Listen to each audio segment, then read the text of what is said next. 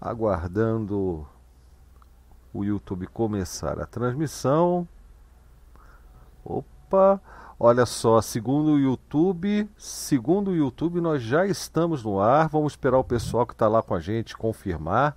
Temos aqui a Bárbara Tostes, o Dan Morris, o Valber Vaz, Fernando L. Couto, Luan Soares. Lá no nosso IRC o Vicente. É, pelo menos conectado, parece que o Aloysio também está por lá e o, e o Adonai, mas isso aí pode ser apenas por conexão. Ah, não, o Aloysio está entrando mesmo agora. Aloysio, dá uma olhadinha no seu Telegram que tem lá um link para você, viu? Já está no ar o Vicente, foi quem deu o retorno para a gente primeiro aí, ó. Obrigado, Vicente. E aí, pessoal, tudo tranquilo? Curtiram bastante esse fim de semana de festas, que hoje ainda é festa, né? Não é nem encerramento, porque hoje de fato é o aniversário do Debian. E eu já estou aqui com o Creteu, a gente convidou todo mundo que participou é, das palestras do sábado para vir aqui, bater um papo, conversar mais sobre o Debian, tirar dúvidas de vocês sobre uh, os, os tópicos que eles trouxeram aqui para gente, os questionamentos, as reflexões, as informações técnicas. É, alguns têm compromissos hoje, é claro, isso aí é normal que aconteça, outros vão chegar um pouco mais tarde. Mas o importante é que você já está aqui com a gente. Olha só, você aí no chat, você que está acompanhando a gente ao vivo.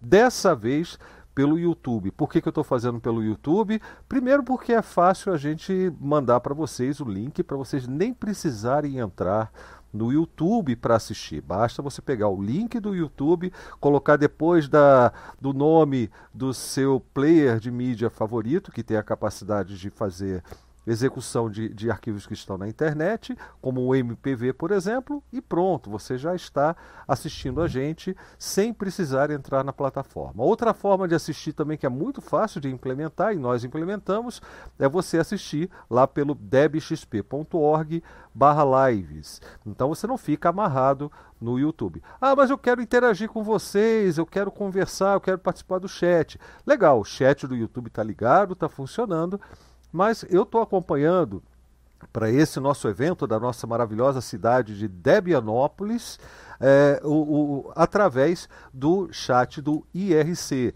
E se você for lá na, na página do na página do, da transmissão, lá no debxp.org/lives, tem lá os links até para você acessar o IRC sem complicação nenhuma através de duas opções de interfaces web. É só clicar numa delas, escolher um apelido e começar a conversar com a gente, tá? É o LiberaChat é o servidor. Se você quiser fazer uma configuraçãozinha aí no seu cliente de IRC, nós estamos utilizando o servidor LiberaChat e a sala é Cerquilha Debianópolis 2021, tudo junto, sem acento e minúsculas, tá ok? É, e o Vicente já está perguntando aqui sobre o Debian com kernel FreeBSD. Legal, Vicente. Vamos ver se alguém consegue responder você, né? Vamos ver aqui. Lá no chat do YouTube já chegou também o Paulo Pinheiro, que também acompanhou a gente de perto aí no fim de semana, né? O Fernando está dizendo que a áudio imagem está ok. Paulo Fidelis, muito obrigado pela presença. E o Antônio R. de Souza, opa, boa noite a todos e todas. Bom, é, eu vou começar essa avaliação com uma pessoa que está muito feliz, não pelo bullseye que chegou, mas pela liberação das atualizações do oh, nosso Deus. querido Cid, né? Nosso destruidor de brinquedos. Fala aí, Cretil, boa noite. Boa noite, Blau, boa noite todo mundo, todos bem-vindos aqui a. Hoje, na verdade, a, a, live de segunda é que invadiu Debianópolis, né? A live de segunda transmitida diretamente de Debianópolis. Não, não, não, não. Ah, peraí, peraí, realmente... peraí, peraí. A live de segunda Para. é patrimônio público de Debianópolis. Ah, então tá certo. é uma das praças, na é verdade. É uma das, uma das praças. praças de Debianópolis, né? Ah, eu estou super feliz por vários motivos aí. Eu acho que o evento foi um sucesso, é, as pessoas é, repercutiram, a gente teve uma porção de comentários, e foi, eu acho que, super satisfatório, bem legal, e, e enfim, é bem bacana. E, e também feliz por esse outro motivo que o Blau fez o comentário, porque, nossa, já foi 123 é, logo de manhã cedo, depois mais 70 e tantos, depois, sei lá, mais outros 50 e tantos. É do jeito que a gente gosta mesmo do CID, atualizando pacote, inclusive com bug, né? Foi atualizar lá o Caden Live, aí o Caden Live depende de um outro pacote que tem um arquivo que, na verdade, faz parte de um terceiro pacote. Então, essas coisas acontecem num CID, né? E, e é assim que é gostoso, para mim, é claro. Né? Eu gosto de acompanhar o desenvolvimento do, dos pacotes, o desenvolvimento do Debian, é bem legal para quem tem essa paciência, né? Eu acho bem, bem satisfatório, bem bacana mesmo e tal. Agora, hoje não é o dia de instalar a parábola, entende? Qualquer dia pode ser, mas hoje não era o dia de instalar parábola. Né? Então o Mulim está aqui com a gente, mas está indo e voltando, caindo, porque ele está no celular. Por quê? Porque ele resolveu instalar o parábola hoje, justamente. E ele lá está às voltas lá, ainda não conseguiu fazer o ambiente de desktop dele funcionar, então ele não está conseguindo entrar aqui na forma mais adequada, né? Que é para ver, no dia do aniversário do Debian não é o dia de instalar o parábola, entende? é isso aí, é isso aí. Mulim tá podendo falar que ele tá com a conexão tão ruim, rapaz. É, tá aqui como perdido, né? É, ele tá perdido mesmo, foi instalar parábola. tá perdido mesmo hoje. Bom, é, enquanto o pessoal não chega aqui para bater um papo com a gente, eu queria registrar que está aqui também na, no chat o Tiago, da equipe de localização do Debian, PTBR né? Seria muito até bem. interessante ele estar aqui com a gente, né? Mas está lá no chat. Muito, muito obrigado aí pela presença. A Bárbara está falando que tem que colocar, está fazendo aí uma, uma, uma versão 3D da, de Debianópolis e, e, e eu estou é, curiosíssimo para ver isso aí acontecendo e lá vai rolar Você já viu coisa. o logo que ela fez do LibreOffice, cara, em 3D? Sim, sim, aquilo ali ficou é lindo. Maravilhoso, cara, é maravilhoso. Maravilhoso. Domendro, saudações a todos, viva ao Debian, legal. Deixa eu ver aqui no Liberachat como está. É, o Simplex não vai gostar, é verdade. Laborim, boa noite.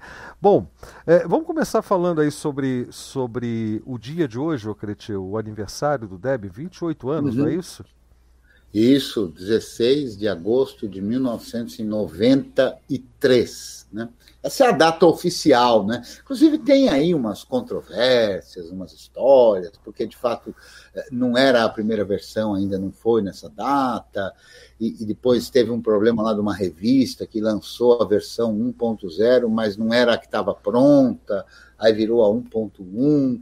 O pessoal do, do, do Slackware, que foi uh, lançado três meses antes, fala que essa conversa não está certa, que não é essa data, enfim, tem essas, essas coisas divertidas de nerd aí, né? Mas, enfim, a data que é, digamos, oficialmente o aniversário, que é comemorada, é essa aí, a data. Então, um agradecimento aí ao póstumo, né? Ao Ian, né? Murdoch, que foi quem juntou os nomes, né? De sua companheira à época, a Debra, e o nome dele mesmo, Ian Murdoch, e fez o Deb Ian, né? O Debian né? com essa ideia uh, bem interessante de, de um movimento realmente ligado ao software livre, de um projeto de construção de um sistema operacional universal, né? sempre com a ideia do software livre em mente, inclusive escreveu depois de um tempo, né, com a participação de outras tantas pessoas, tem lá um contrato social para garantir isso. O Debian tem até constituição, né? O Debian tem contrato social, o Debian tem a Debian Free Software Guidelines, a, a, as orientações ou a guia do que é uh, software livre para o projeto Debian. O Debian tem uma constituição que estabelece como é que é o, o relacionamento, como é que as decisões são tomadas, os processos em que vão ou não envolver uma resolução geral do Debian e, e todas as divisões e tudo, enfim, é uma estrutura muito bacana de organização que, que produz isso que, que eu considero, sem sombra de dúvidas, a melhor distribuição já feita e para mim não tem para ninguém. O que não quer dizer que eu não veja defeitos no Debian e que eu não veja qualidades em tantas outras. Né? Então, o fato de ser a minha preferida é a preferida para mim, né? mas pode não ser para o outro. Né? Por exemplo, hoje, graças é, é, ao parábola, o Mulim não está aqui, né? Mas isso é porque o parábola é ruim? Não, claro que não. Ele está aprendendo, está lá fazendo, é a primeira vez que ele usa e tal. Então, acho que faz parte. E a mesma coisa acontece quando você começa a usar uma distribuição. Então, no Debian não é diferente, né? Um projeto muito bacana, 28 anos, é um projeto extremamente robusto, né? Eu acho graça, inclusive, né? É, é muito comum a gente ver, eu não sei de onde é que vem isso, né? Mas é comum a gente ver, assim, uh, o pessoal começando, tudo, mas com um espírito que é natural também, que venha lá da janelagem, né?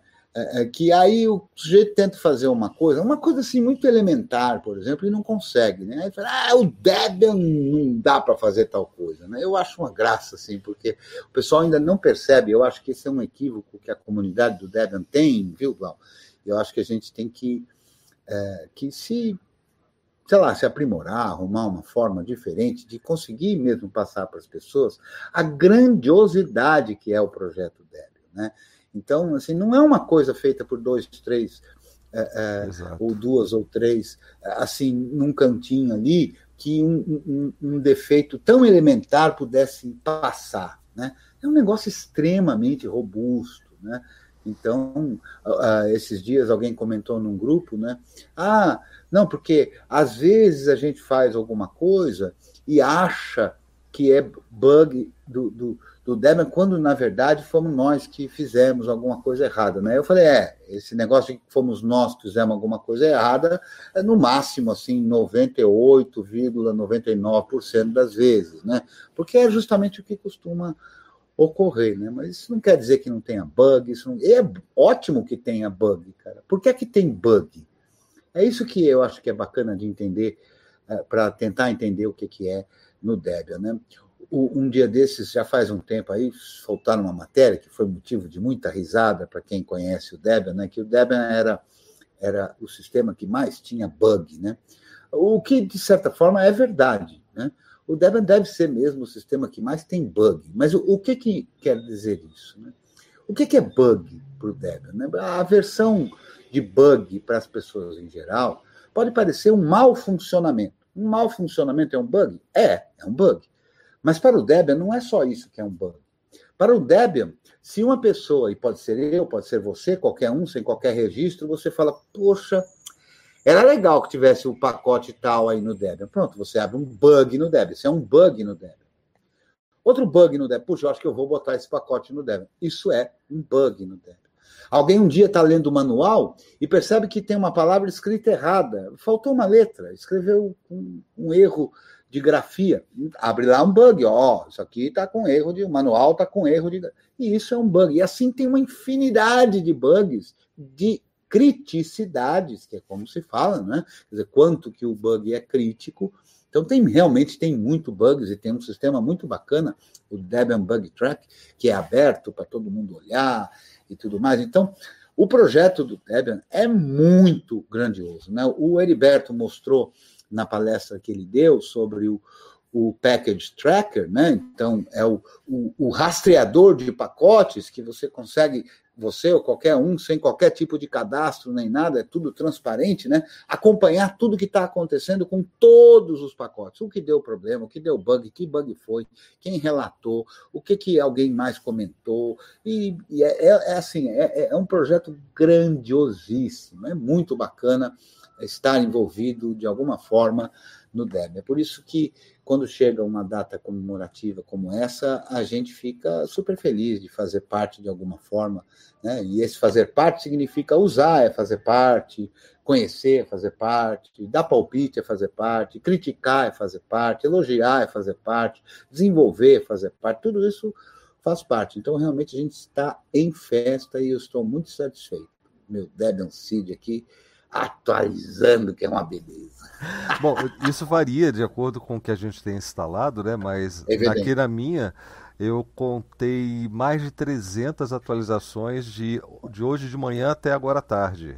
Então... É, porque a, os desenvolvedores e mantenedores do Debian, neste período em que o, o, a versão estável está no seu passo final, que é o congelamento, né? Que tem vários estágios diferentes de congelamento, com políticas diferentes do que pode entrar de novo e o que não pode, justamente para que se estabilize, para se lançar uma versão como estável. Né? Aí todos os, os, os desenvolvedores, os mantenedores de pacote, eles ficam aguardando, né? Então fica tudo lá numa espécie de uma fila lá dentro deles. Alguns vão para uma área separada, chamada experimental, né? Mas fica todo mundo aguardando. Então, quando lança a versão como o Debian estável, então aí liberou agora. Então os desenvolvedores vão sair mandando, tá tudo pronto lá, né? Deu uns comandinhos lá, muita gente vai fazer isso por script, né? E aí a coisa corre mesmo nos primeiros dias, assim, é uma loucura, né? Inclusive com bugs, né? O que é, é, é, é bem, por exemplo, na minha máquina aqui não dá para atualizar o Caden Live, porque um dos pacotes que o Caden Live depende foi alterado um arquivo nele, que não faz parte mais desse pacote, sim de outro, e quando vai atualizado, olha, não dá para eu atualizar isso porque esse arquivo aqui, na verdade, pertence a outro. Né? É um bug que não chega no testing, porque, é claro, isso é um bug que tem uma criticidade é, é, razoável, né? É, é, claro que não, não estraga o seu computador, basta você não atualizar, fica lá pendente para atualizar, só isso, né? Mas daqui a algumas horas, muito provavelmente, já vai estar resolvido. E eu curto demais acompanhar isso, né? eu acho bem, bem divertido mesmo acompanhar isso. Né? Então, estava com uma saudade danada, porque desde janeiro, praticamente, que não acontecia isso. Meia é, hora. É, e, e eu, eu, eu, confesso a você que eu faço isso né, também. Eu, tenho, eu uso o CID já desde 2016. Eu tô. Ó, o Mulim conseguiu entrar, viu? É, mas eu uso o CID desde. E é com parábola, Mulim? Hum, infelizmente não. Tô no computador da minha esposa, tem que resolver umas ah. treta lá. Mas olha então, só, aí tem esse tem essas situações e tal. Eu eu adotei um, uma uma, uma prática, porque o meu uso do computador, às vezes, é, é, é totalmente diferente do seu uso, do uso do Creteu e tal, né? E o Creteu, ele já vive para essas coisas. Não, vamos, deu problema, opa, agora vai começar a diversão. Não, às vezes eu tenho que fazer aqui uma edição de vídeo, eu tenho que fazer algum outro tipo de trabalho, usar um LibreOffice, enfim. E aí eu, te, eu, eu fico com um pouquinho mais de medo quando acontecem essas coisas. Mas é, é, é, a gente aprende a lidar com esses problemas, a gente aprende a conviver com eles e, e ter a paciência para esperar que a atualização seja liberada, sabe? Dificilmente acontece aquilo que o pessoal fala ah, que vai quebrar. Não, dificilmente quebra. Eu é, desde 2016 nunca tive isso. Numa tentativa anterior eu tive um problema, isso lá em 2012 e nunca mais tive problemas com o CID. Tá? Isso é, é, é, uso direto. E eu faço tudo aqui. É claro que eu uso um sistema um pouco mais simples do que, do que um GNOME, um KDE, que tem uma pá de pacotes, né, de dependências. O i3WM não me dá essa, esse problema todo. Mas é, é, eu confesso que sempre é uma aventura a cada atualização. Olha só, o, o, Heriberto chegou aqui, o Muli chegou, mas antes eu quero falar com o pessoal que está no chat, né, que está aqui com a gente. O, o Leandro está acompanhando. Boa noite, Leandro. Você também já tem convite para entrar aqui, né? Vamos ver se você né, dá, dá essa moralzinha para a gente hoje também. É, o, né? o Domendro está dizendo, herança nosso saudoso Ian Murdoch, é, Eduardo Silva, parabéns, Debian. Tem o, o Wellington Almeida, boa noite, vontade grande de usar o CID, mas o Bullseye está tão perfeito que vou sossegar nele. Legal. O Mulim está lá e aqui, olha só, em dois locais ao mesmo tempo. É, gripe, salve galera. Irineu BSD, boa noite, cavalheiros e cavalheiras também, né? Gripe está dizendo, Deb 11 está show demais, parabéns. Sobre abrir bugs, é feito no próprio sistema ou lista de e-mail? Olha aí uma pergunta para ser respondida. É... Já, já é uma pergunta para emendar o boa noite, Heriberto, né? É, mas aí... deixa só completar aqui, porque tem mais comentário. O pessoal está bem animado. o pessoal está bem animado, né? O Vicente, tá, eh, o Adfeno, o Adonai, né? Está dizendo que a Débora é muito didática. Foi com ela que, ela que ele entendeu o conceito e as diferenças entre copyright, trademarks e patentes. É, o Vicente está dizendo que gosta muito do Art Linux, porém não tem espírito de comunidade. Será que não? O Simplex talvez discorde, hein? Vamos ver, ou concorde, quem sabe, né? Por isso estou usando Debian, a comunidade. Legal, Vicente. Bug pode ser de documentação, requisição, empacotamento, desconformidade com alguma política, de acessibilidade layout. Aliás, nós temos uma aí para conversar sobre hoje também, né? Exatamente, temos. Então é o segundo ponto aí que talvez o Heriberto ajude a gente, viu, o, o Cretião? Ia falar Leandro. Com certeza. Se o Heriberto não ajudar, quem é que vai ajudar? Pois é. Ainda bem que foi o Ian a iniciar o projeto. Se fosse eu, chamava chamava-se Major. Imagina. É, é, olá, e provavelmente está brincando com, as, com, os pedaços dos nomes, né? Não é, não é uma patente. Que ele... É verdade. É, a minha também, viu, Adonai? Matrix está fora do ar aqui para mim também. Tá? Por isso que eu tô até. Nem divulguei Matrix hoje. Desde 5 horas da tarde eu não consigo entrar lá. Olha, o Carlitos. O Carlitos está aqui comigo. É, eu não consigo abrir a câmera por causa do OBS. Não fiz as, as, os malabarismos que eu precisava. Mas o, o Carlitos, ele é um utilizador do Debian Seed. Tá? Ele tem 11, fez 11 anos na sexta-feira e já usa o Seed, se não me engano, desde os 7 ou 8 anos, né, o, Carlitos? Que você usa o Debian Seed. E, é por aí, ele está dizendo que é por aí, tá? Então ele também está em festa com a gente. Hoje é aniversário do Debian, né? Então ele está batendo palmas, ele está super feliz, porque coincide, é bem perto do aniversário dele também. Bom, vamos voltar aqui para os nossos, nossos papos. Valeu, Carlitos, pelo cafezinho que ele que ele trouxe para mim. E boa noite, Heriberto. Você boa tá... noite, tudo bom? Tudo jóia, e você? Tudo bem, tudo tranquilo. Boa noite a todos. Que bom que você pode vir aí. Vou ficar até nove e meia, posso ficar uma hora. Oh, então, então vamos soltar as perguntas aí para o Heriberto. Já tem, tem uma pergunta que eu acabei de ouvir aí, que você falou, não foi, Blau? E tem aquela nossa que essa a gente tem é. que deixar o Heriberto respirar. Eu tô. Eu tô. Ah, sim. É, por onde que, que, que reporta bug? Se é pela lista, se é pelo sistema, se é pelo comando? Como é que reporta um bug? Então, o reporte de bugs, isso é importante frisar que a gente tem o upstream, que é o cara que desenvolve o, o programa, a gente traz para o Debian, empacota, e a partir daí está disponível para o Debian e para o usuário. Né? Então é importante frisar que o, o, o contato do usuário Debian é o mantenedor do pacote no Debian, não é o, o upstream, o, quem faz o programa. Logicamente que ele pode ir ao upstream, mas o normal, o que a gente espera, o que é a norma, é, para a gente, não para o usuário, ele faz o que quiser, mas para a gente é que ele tem que vir até a gente, nós temos que atender a ele, fazendo inclusive, se for o caso, a, a interface entre ele e o upstream. É, para fazer o reporte, tem o comando report bug, que é o que eu usei a, a minha vida inteira, mas tem também a ferramenta gráfica que eu nem conhecia, eu fui conhecendo no passado, nunca tinha nem ouvido falar, é, do reporte bug também. Tá? Então, é por aí que se reporta. É, só para complementar, né, é, o, o, o que o report bug faz, fundamentalmente, é criar o texto de um e-mail, não é isso? É isso aí. Então, a, é. a, a, envia um e-mail, na verdade existe uma forma de fazer isso, né? Envia um e-mail para um e-mail do Debian, né? E, e, pronto. Então, se você quiser fazer isso através de um cliente de e-mail da sua preferência, pode também. O Report Bug ajuda você a criar o texto do, do seguindo os padrões e as normas, porque veja, o bug fica lá registrado a vida toda.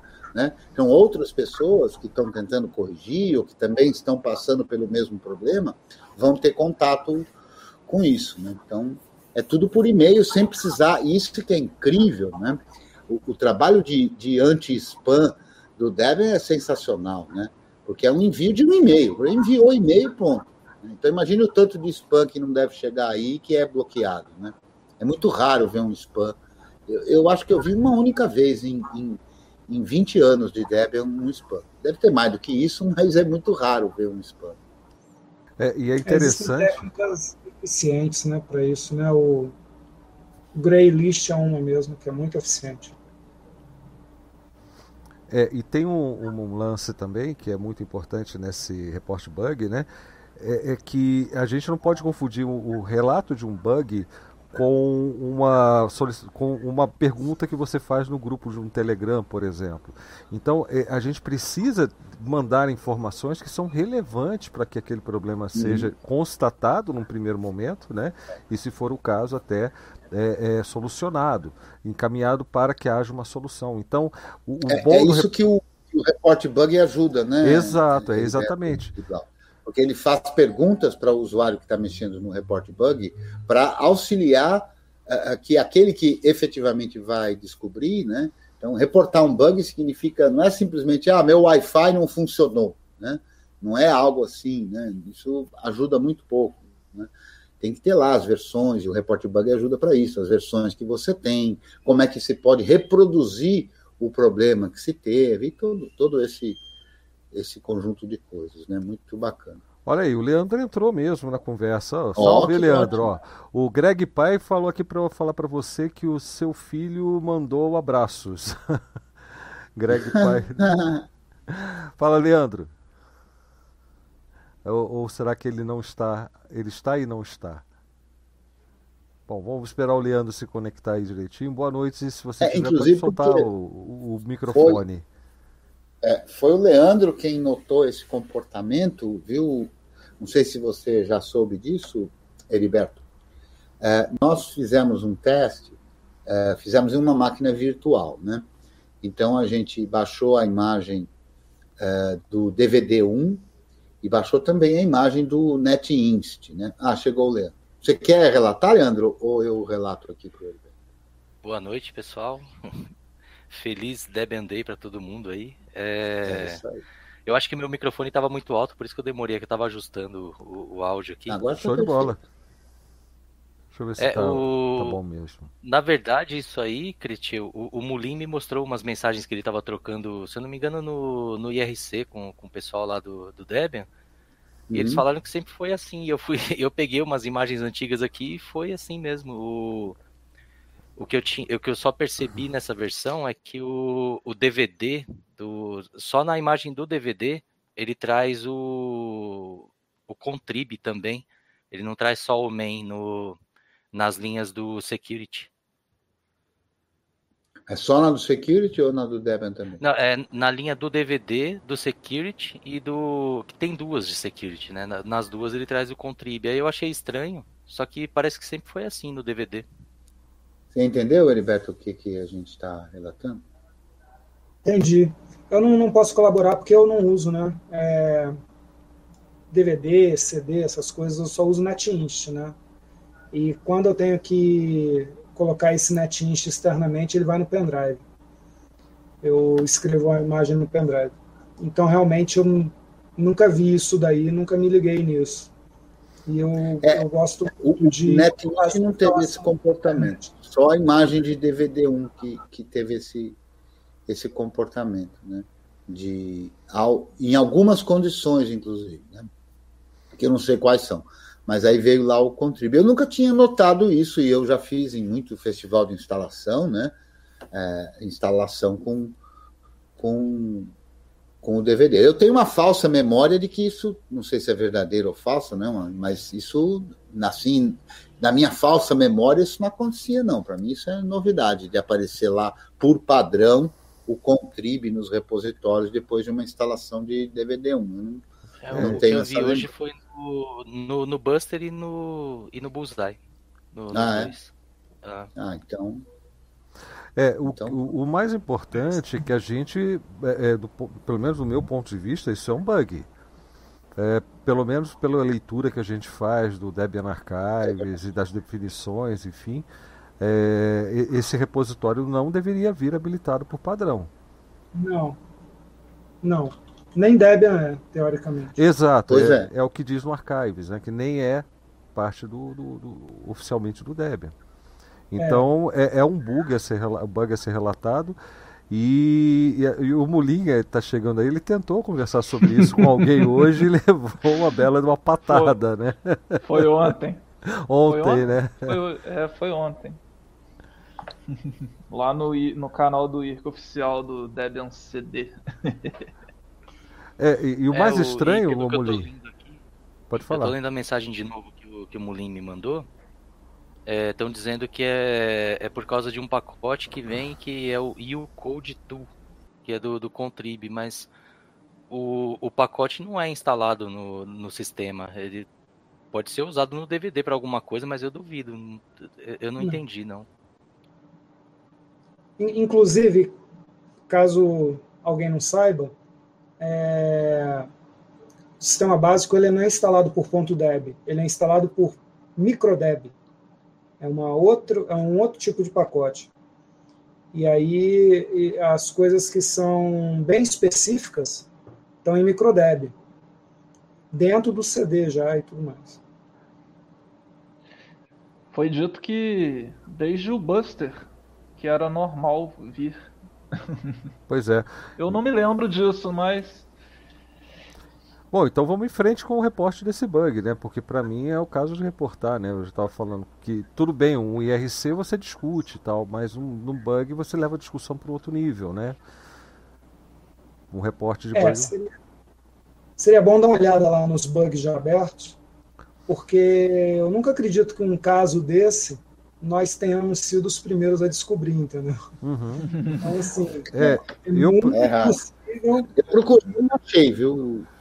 Com base no que falaram no IRC, por enquanto eu discordo de isso ser um procedimento bacana, assim, vamos dizer, eu ia falar legal, mas aí vai confundir com lei. Bacana, mas independente do que eu acho, se falar no IRC que já era assim, deve ter um bug de 3, 4, 5 anos lá, mesmo que fechado, entendeu? Uhum. Uhum.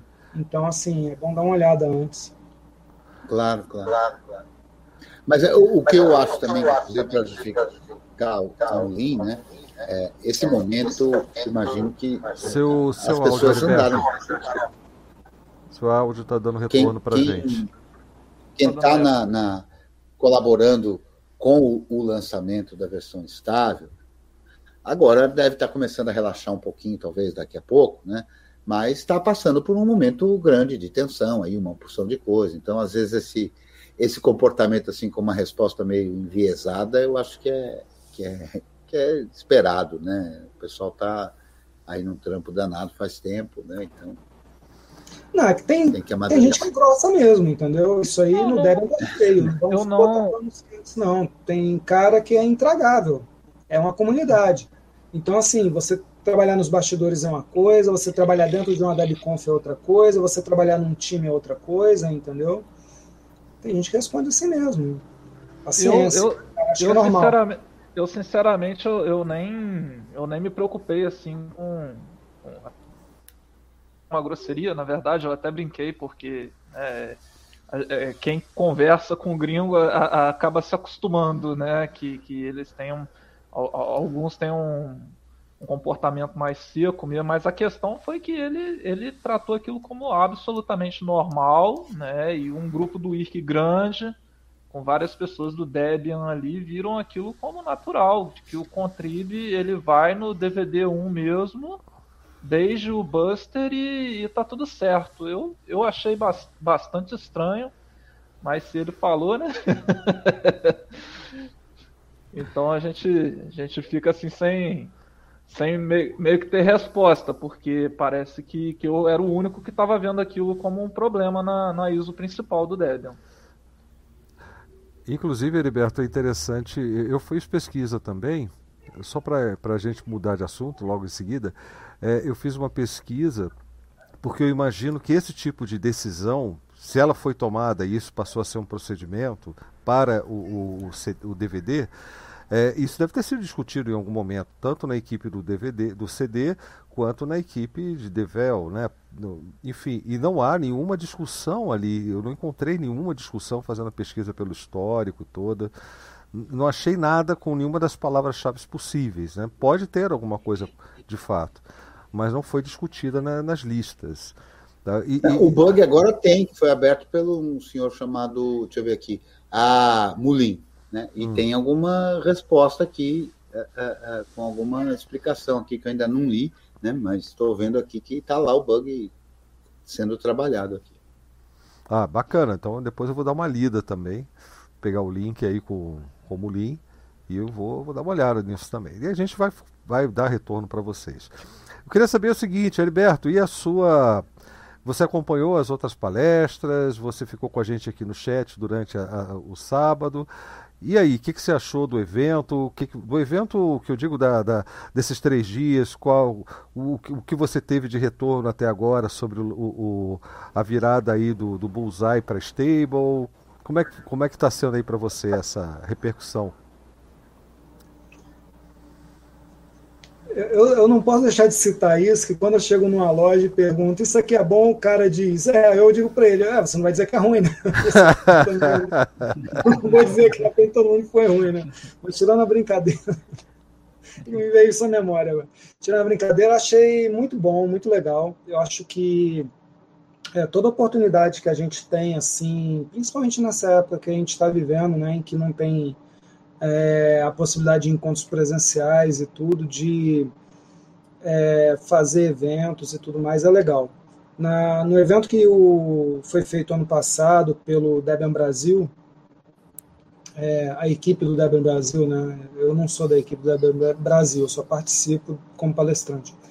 Mas chegou-se à conclusão, assim, eu mesmo cheguei à conclusão, eu participei bastante, porque eu estava na maratona de empacotamento, era todo dia praticamente, todo dia. É... Tem muita gente ali que falou coisas do tipo: olha, nunca tive condições financeiras ou tempo, alguma coisa assim, para ir num evento, principalmente financeira.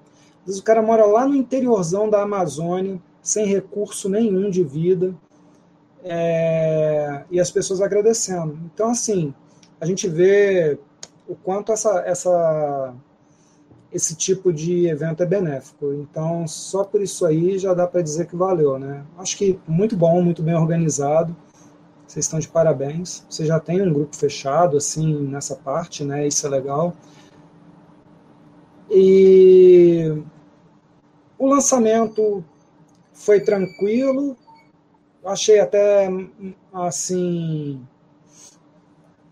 os, os encadeamentos subsequentes mais rápidos que nos outros anos, né? Porque, assim, as pessoas acham que as coisas acontecem tudo bem robotizado e tudo automático. Não é. Tem, existe, existem medos, né? Então, por exemplo, o que é lançar o, o stable? É ir lá na, na tag do testing, lá dentro do repositório, e trocar no, no bullseye a tag dele de testing para stable. Tanto é que o sistema sempre fala isso, né? Se você já tiver no bullseye testing fizer um upgrade, ele vai dizer, olha, foi trocado o estado desse sistema, ele está agora como stable, na hora que se falar update e tudo mais. E a gente tem a noção assim de que imediatamente vai abrir as porteiras, vem a boiada do unstable para o teste. Não, não se faz isso, porque pode ter uma série de problemas com isso daí. Espera-se um tempo, faz uma série de cheques e tudo mais para isso aí acontecer, né? É... Então já chegou a demorar aí quase dois dias para isso acontecer. E dessa vez já foi bem mais rápido, é sinal que nós estamos evoluindo nos processos. É, o... Ainda não mudou o base files, mas, mas já já já já está em. É, inclusive hoje que acontece no Debian? É, nós temos os testes de CI, né, o, o de integração contínua, e se você é, tem um upload para o Debian sem o, o, CI teste, o seu pacote demora cinco dias para migrar para o testing, do, do Unstable para o testing. Né? Se você tem um CI não superficial, ou seja, que ele realmente testa alguma coisa, é, a migração demora dois dias. Hoje ainda está demorando cinco dias, para ter uma ideia. Então, o nome disso é override. Tá? Então, ainda existe um override setado para não deixar migrar as coisas em dois dias, porque alguém está falando assim: vamos segurar mais um pouco, deixa passar um tempo do lançamento do stable, deixa abrir as porteiras do teste, uma coisa de cada vez, né? Hoje mesmo já saiu é, pacote na linha de segurança, né? Já tem download para o teste, pro, aliás, para o stable, né? Então é, é, tudo no seu tempo. Mas tá ótimo, cada vez melhor, né? É, as coisas vão, vão evoluindo. Tô mutado. é, é, legal, ó. valeu, valeu, o, o, o, Heriberto. Eu tenho que dar um recado aqui que eu ia me esquecendo se não fosse o, o Gabriel Henrique mencionar. O Slack Jeff fez, é, falou bastante sobre as palestras de sábado lá no canal dele também, e ele até gostaria de estar aqui com a gente, batendo um papo também. Então, se alguém tiver o contato aí com, com o Slack, fala para ele que eu mandei o link dessa live para o Telegram dele. Eu sei que ele não acessa muito, mas é o único canal que eu tenho de comunicação com ele no momento. Então, ele tem lá o link, se ele quiser entrar, é só dar um só, só clicar que ele já vai aparecer aqui no Jitsi com a gente, tá legal? Quem tiver o contato do Slack Jeff pode falar, ó, o link já está lá no seu Telegram, é só você clicar no e entrar para bater papo com o pessoal na live de segunda, tá ok? É, Bárbara, tá lá naquele grupo que não existe, viu, Bárbara? Tá, a gente está fazendo uma campanha para Bárbara Tostes entrar também, né? Porque afinal de contas, ela é a festa, né? Então, é... né, Bárbara? Você tem que estar tá aqui conversando com a gente. Tá lá no, no, no naquele grupo que não existe. O Cretinho coloca lá antes da live começar. E que mais? Que temos aqui no chat. É, todo mundo. Ah, o papo aqui é esse, né? O pessoal está apoiando a entrada da Bárbara. Vamos ver ali no, no chat do IRC. É, o, o Adonai está dizendo que acha particularmente que esse bug do contrib do DVD é grave. Eu também acho. É, acho que vai contra as diretrizes, né? É o que é ele está dizendo. Vicente pede para o Heriberto liberar o livro Descobrindo Linux em PDF. Aí no sol, gente. Estou no horário já. Ah, falou. Então...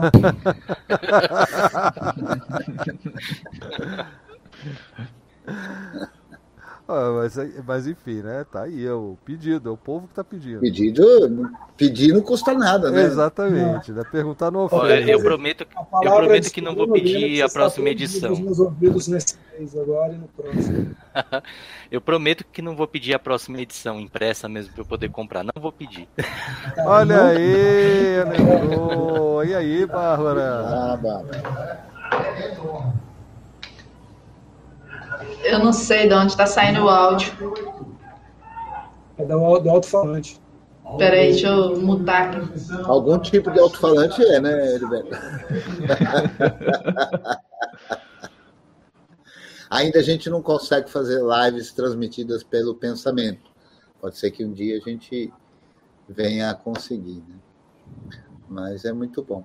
Eu, eu, já vi, inclusive, que, que já teve até atualização do, do, do, de pacote teu, né, Heriberto? Vários aí, né? Pelo menos um eu vi. O detox pacote, inclusive, que você falou na palestra, que você mostrou lá, né?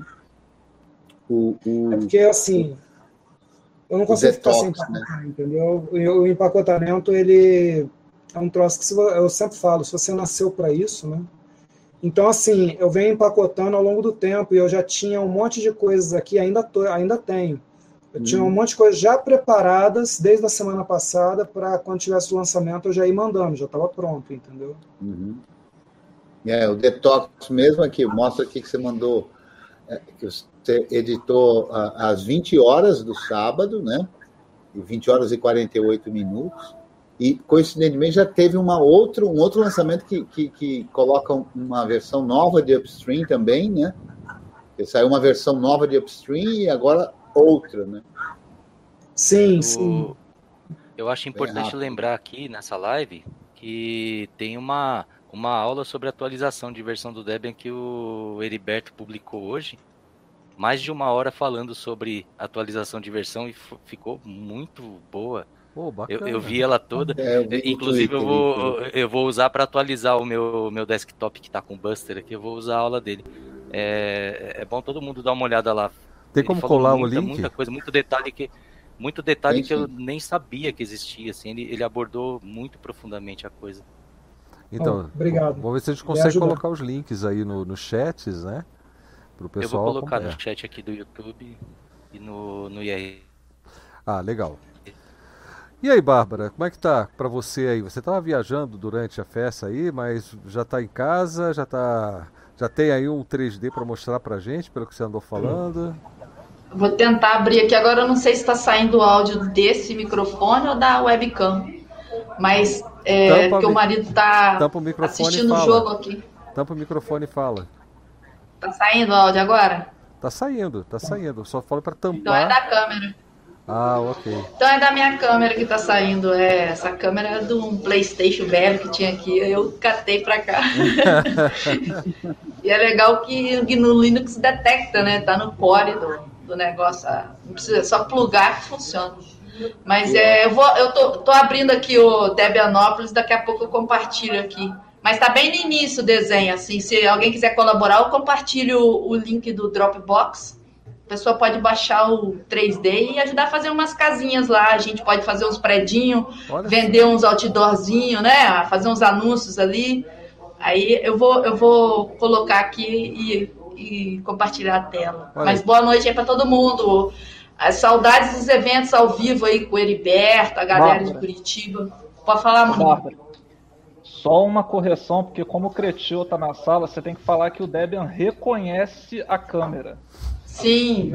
E, e tem que pôr uma, uma, um predinho, uma escolinha, escolinha do professor Mulim, né? Ô, Bárbara, aproveitando, você pode falar o que você quiser, porque você usa KDE, entendeu? E KDE é comando, não é? É, eu já vou, já vou compartilhar aqui. Olha só, já vimos, já vimos que Debianópolis vai ter que ter bairros, né? Porque tem barrismo aqui já, né? KDE, XSEG, nome... Né? Então, ó, já está começando o bairrismo em Debianópolis. Tem um prédio para cada coisinha, aí as coisinhas têm o um nomezinho em cima, né? O prédio dos devs. Ah, legal. Quando você puder compartilhar, a gente vai, vai, vai curtir aqui junto. É, e o legal é que você já está se propondo fazer um trabalho colaborativo. Isso é muito show, isso é muito bacana. Né? Mulim, ele teve dificuldades para entrar, o Bárbara, então eu vou pedir para ele dar o toque dele também, né? Porque ele entrou agora, ele estava instalando parábola, né? Não sei para quê, mas enfim. Tá aí, ó. Mulim, sua vez aí. O cara, desculpa, o cara vai instalar o, o parábola no Debian Day Desculpa, Mulim, pode falar.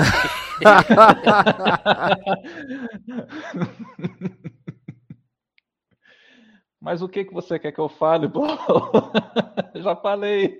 A, a, a, a, o, a ideia é que você faça a mesma avaliação aí que eu, que eu pedi para o Heriberto fazer, para o Cretil fazer, falar sobre a sua experiência aí com o a sua experiência, inclusive, sobre o retorno da sua palestra, que, pelo que eu vi, foi muito legal. O pessoal comentou bastante. E enfim, é, é, é, nessa linha. Né? Hoje é o dia da gente comentar, avaliar, agradecer ao, ao, ao projeto por entregar para a gente uma distribuição tão show de bola. Né? E, então é isso. Beleza. É, a minha palestra foi uma das mais simples, mas nessa simplicidade também reina aí uma grande quantidade de dúvidas né, para usuários que usam aí outros sistemas operacionais ou não conhecem bem esse mundo do software livre, né? E na verdade eu quis é, tapar uma lacuna que eu percebia em todas as palestras que, que eu fiz, que eram muito teóricas e muitos professores vinham e falavam, olha, mas qual software você utiliza para gerenciar PDF? qual software você utiliza para transformar uma página em imagem. Então fica muito aquilo, ah, usa software livre, mas não se tem a informação, não, se, é, não são softwares que, que têm um, um, marketing gigantesco, então muita gente não conhece, né? nem sabe às vezes que rodam em outros sistemas operacionais. E o retorno que eu tive foi muito bacana, a galera veio comentar comigo, agradeço a todo mundo que, que me assistiu, me ouviu, e, e, assim, o evento no geral foi muito somatório, demais mesmo, sabe? E, e o retorno bacana é que vem das escolas, né? Eu, é, dois professores só havia um até a última vez que, que eu entrei em contato com vocês, mas até agora mais um professor veio me procurar né, e me pediu para passar os links dos programas, inclusive pediram para quando eu terminar essa loucura aí da pandemia que eles querem ajuda presencial até para instalar o Debian no computador e tudo mais, mas que eles já vão utilizando os softwares por enquanto. Oh, muito bacana. Aliás, a, de, a, a, a, Bárbara, inclusive, divulgou hoje né, um, algo sobre o Debian Edu, não foi, Bárbara? Fale para gente um pouquinho. Foi. Nós estamos traduzindo o Debian Edu Bullseye, o manual. Tá lá no WebLate. Quem quiser ajudar, tá em 88%. Que eu consegui chegar até agora. Mas é só entrar lá, fazer um login, um cadastro no WebLate e pode ajudar a traduzir o manual. Tinha um negócio lá de uma pasta Munin, eu achei que era Mulim. Eu falei, será que o Mulim tá traduzindo e colocando o nome dele nos negócios? Não, mas é um tal de Munin que tem lá. Um, tem um troço lá. Eu tô aprendendo a mexer no, no Debian Edu, ajudando a traduzir o manual. Quem quiser, é bem bacana. Faz os, os usuários tudo com, com arquivos é, separado por vírgula, tipo CS, é, CBS, né? É, igual planilha. CSV. Você pode. CSV. É, você pega os, os, alunos, professores, é bacana, faz usuários, aí os professores fazem pastinhas, eles comandam as pastinhas dos alunos, é bem bacana o projeto. Agora, acabei de ver aqui Debianópolis, tá no meu notebook, não tá aqui, eu tentei jogar no, no, na nuvem hoje cedo e deu pau. Mas eu, eu tenho uma, só mostrar uma animação que eu tinha feito, deixa eu ver aqui, Blender. Ó, vou botar. É, aí eu tinha feito essa, essa animação aí, ó. É, vou dar play aqui. Era assim, ó, é a logo do Debian, é uma estrada, tá vendo? Isso daqui é bem básico. É só para uma ideia. E aí eu, eu, vou tirar essas letras todas aí, que na época que eu fiz isso aqui foi para uma foi para uma festa também do Debian. Aí ele ia, use ia pro Debian. Deixa eu parar a animação. Mas é isso aqui, ó. É a logo do, do Debian, tá vendo? Eu já comecei a fazer a Debianópolis lá. Eu fiz uma pracinha aqui, assim, no meio da logo. Um chafariz, árvorezinha, um banco de praça. Aí, mas já comecei a fazer os prédiozinhos, vão ficar tudo aqui em volta. É, a logo do Debian vai ser uma, uma rua. Aí vai andar pela rua e vai ver os, as casinhas, né? Depois, quando der zoom para cima assim, aí vai ter, vai ver a cidadezinha vista de cima, com tudo, e aí a logo vai subir, que ela tá cinza, cor do asfalto, aí ela vai virar essa cor aqui. Então, isso tá tudo ainda no planejamento para é, no plano horizontal ter a cidadezinha, ninguém vai ver a logo, aí depois que caminhar pela cidade e der zoom, aí eles vão ver a logo do Debian. Acho que fica legal. Dá para tirar várias fotos de perto, assim, de vários ângulos, né? E colocar os prédiozinhos aqui. Aí vai ter os prédiozinhos onde moram os dev é, de Gnome, os dev de KDE, né? Mas isso aqui é o básico que eu peguei para poder fazer Debianópolis em cima desse, desse primeiro aqui que eu já tinha feito essa animação. Bacana. Olha, a gente já tem então, vinheta, a gente já tem vinheta para Debianópolis 2022 e qualquer outro evento no, nesse meio é, tempo. Quem né? quiser, né? quem faz desenho é. 3D, quiser mandar prédiozinho, a gente vai fazer. Aí faz ruazinha aqui para trás, coloca mais prédios, mais, né? Vai fazendo aqui os bairros, igual você falou, a região, né? É isso aí. E a empresa depois quiser colaborar com um evento, tiver empresa, a gente põe prédiozinho das empresas, né? É, vai de, de, de ter depois o patrocínio para os eventos do Debian, coloca ali as empresas de informática, mas já faz os prédiozinhos, tudo vai dar bastante trabalho, mas é demorado, mas vai, vai ficar legal. Ah, vai sim, eu acredito. Olha só, o Leandro que tá querendo falar, fala aí, Leandro. É, não, é só para avisar que eu vi uma coisa estranha aqui. Eu não consigo entrar na, na sala do Libera Chat porque meu IP foi banido de lá. É, fica fazendo spam aí, cara. É, então, coisa estranha. Só, só para avisar, se alguém quiser mandar lá, pode mandar o, o, vídeo do, do Heriberto. Eu vou mandar aqui no chat depois, aqui no chat do, Do tá joia. Tá é, o, o, o Valber o, Eu queria comentar um. Pode falar. Eu queria comentar um negócio que o Mulim falou. É, é, muitas vezes as pessoas falam essa história, ah, você colocou, a meu ver, pareceu que você estava dizendo, ah, a minha palestra foi simples, né? Como se isso fosse uma coisa de um valor inferior, né? É, a sua palestra não foi simples, né? A sua palestra foi básica, né? E, e, e não há como construir um edifício se não tiver uma base, né? Então eu acho que o básico é muito importante, né?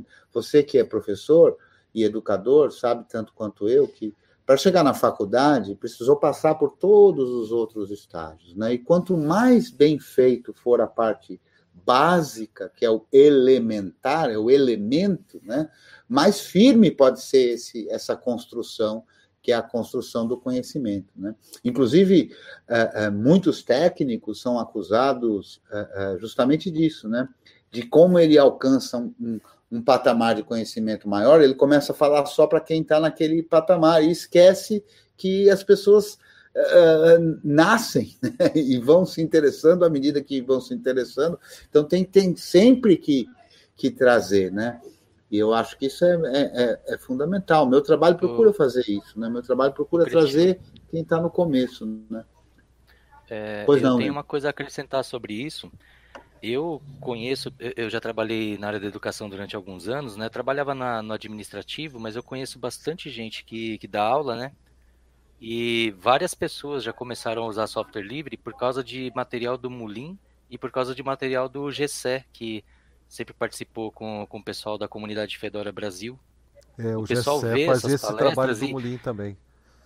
É, e, e, eles veem essas coisas, esses programas todos, eles não conhecem nem proprietários que façam aquilo. Por exemplo, uhum. o, aquele jornal lá, o Journal, o pessoal não conhece esse tipo de ferramenta. Então, tem muita gente usando por causa dessas palestras.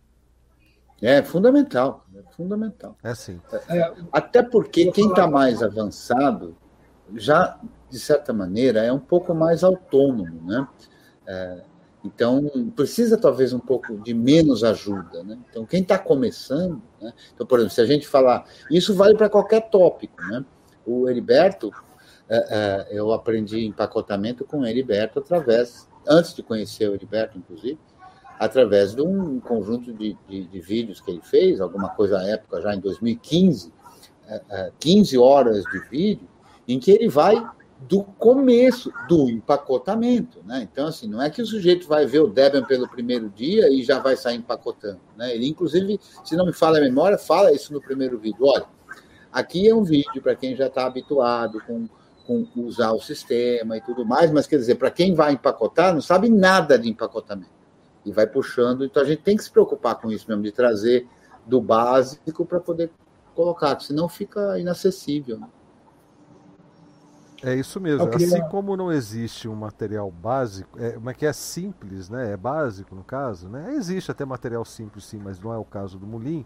Tem perguntas também que o pessoal se faz e que acha que é pergunta de noob, né? E não existe isso também. As dúvidas, elas vão surgir de todas as formas e vão exigir respostas, às vezes, até mais complicadas do que você pensa. Eu estou falando isso porque o Valber Weiss tem uma pergunta aqui que ele, ele mesmo classifica como meio de noob. Mas ele, ele, ele quer saber se o Debian nasceu com base de, em alguma distribuição ou não. Se o Debian, quando nasceu, foi baseado em alguma distribuição. Não, a distribuição mais antiga que existe hoje é Slackware. Slackware é derivada da SL, SLS, que não existe mais. O Debian não. O Debian, e aí que acontecia? Nós tínhamos basicamente, no início tinha SLS, Tamu, é, e mais uma que eu não lembro o nome agora. Tudo na mesma linha que era a linha do Unix, vamos dizer assim, System 5, essas coisas assim. E o Slackware vem nessa linha. O Debian foi criado do zero em outra linha, uma linha totalmente diferente, totalmente nova, já começando é, pela visão do que seria depois o gerenciamento de pacotes, porque o Debian não nasceu com gerenciador de pacotes. A PT é, foi um acidente, por exemplo. Aí assim vai, história é meio longa. Mas ela começou do zero, não é derivada de nenhum. Agora, eu, eu fiquei curioso com a, com a história do APT. Eu queria. Eu posso fazer uma parte antes ali do que estava sendo falado? Do, claro. Do assunto Deve. Do Mulim, eu foi é, a última palestra, acho que eu vi, porque eu já tinha que fazer uma outra coisa. Achei muito legal. É... Heriberto, só te cortar, eu comecei comecei não, né? Mas eu me senti muito estimulado a começar o blog e as palestras por conta é, é a sua esposa que fez um, uma palestra em uma em um, em um, encontro do Debian. Pois é, eu senti que faltava material sobre isso e o material dela foi o único que eu encontrei em português. Assim, no sentido de palestra e tudo mais, eu falei, poxa, precisa de mais material nisso aqui.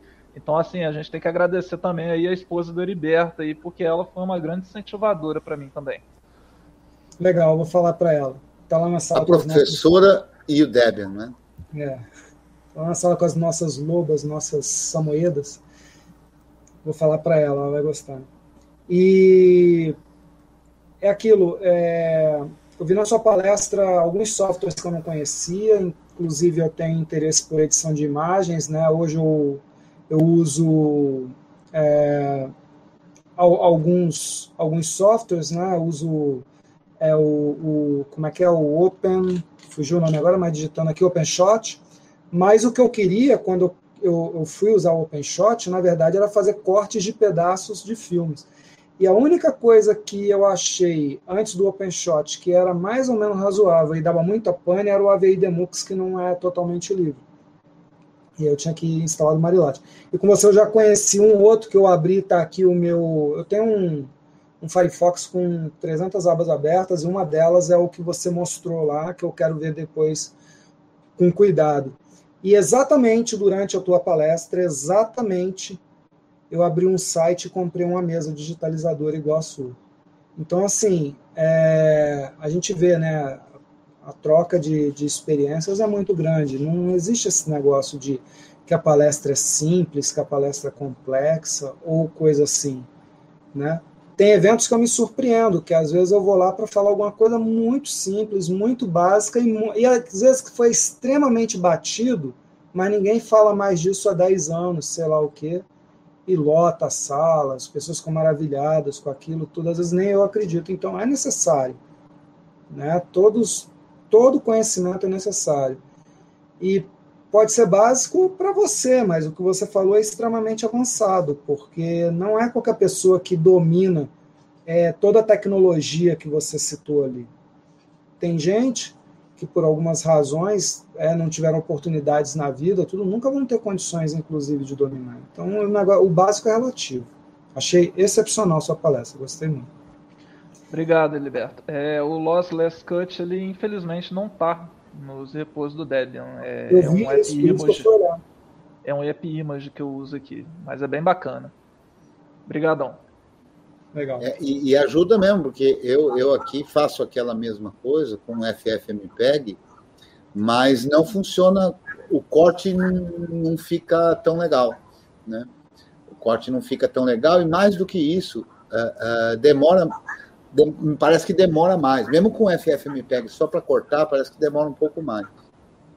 Então eu também tô, tô doido para que esse pacote chegue. Quero deixar aqui a minha meu protesto que ninguém está usando KDE Live. Tem a comunidade KDE fazendo a tradução do KDE Live. Acabaram de traduzir hoje a última versão, postaram lá no, no, no, no grupo do Telegram. E Heriberto, grande usuário de KDE, tem que usar KDE Live.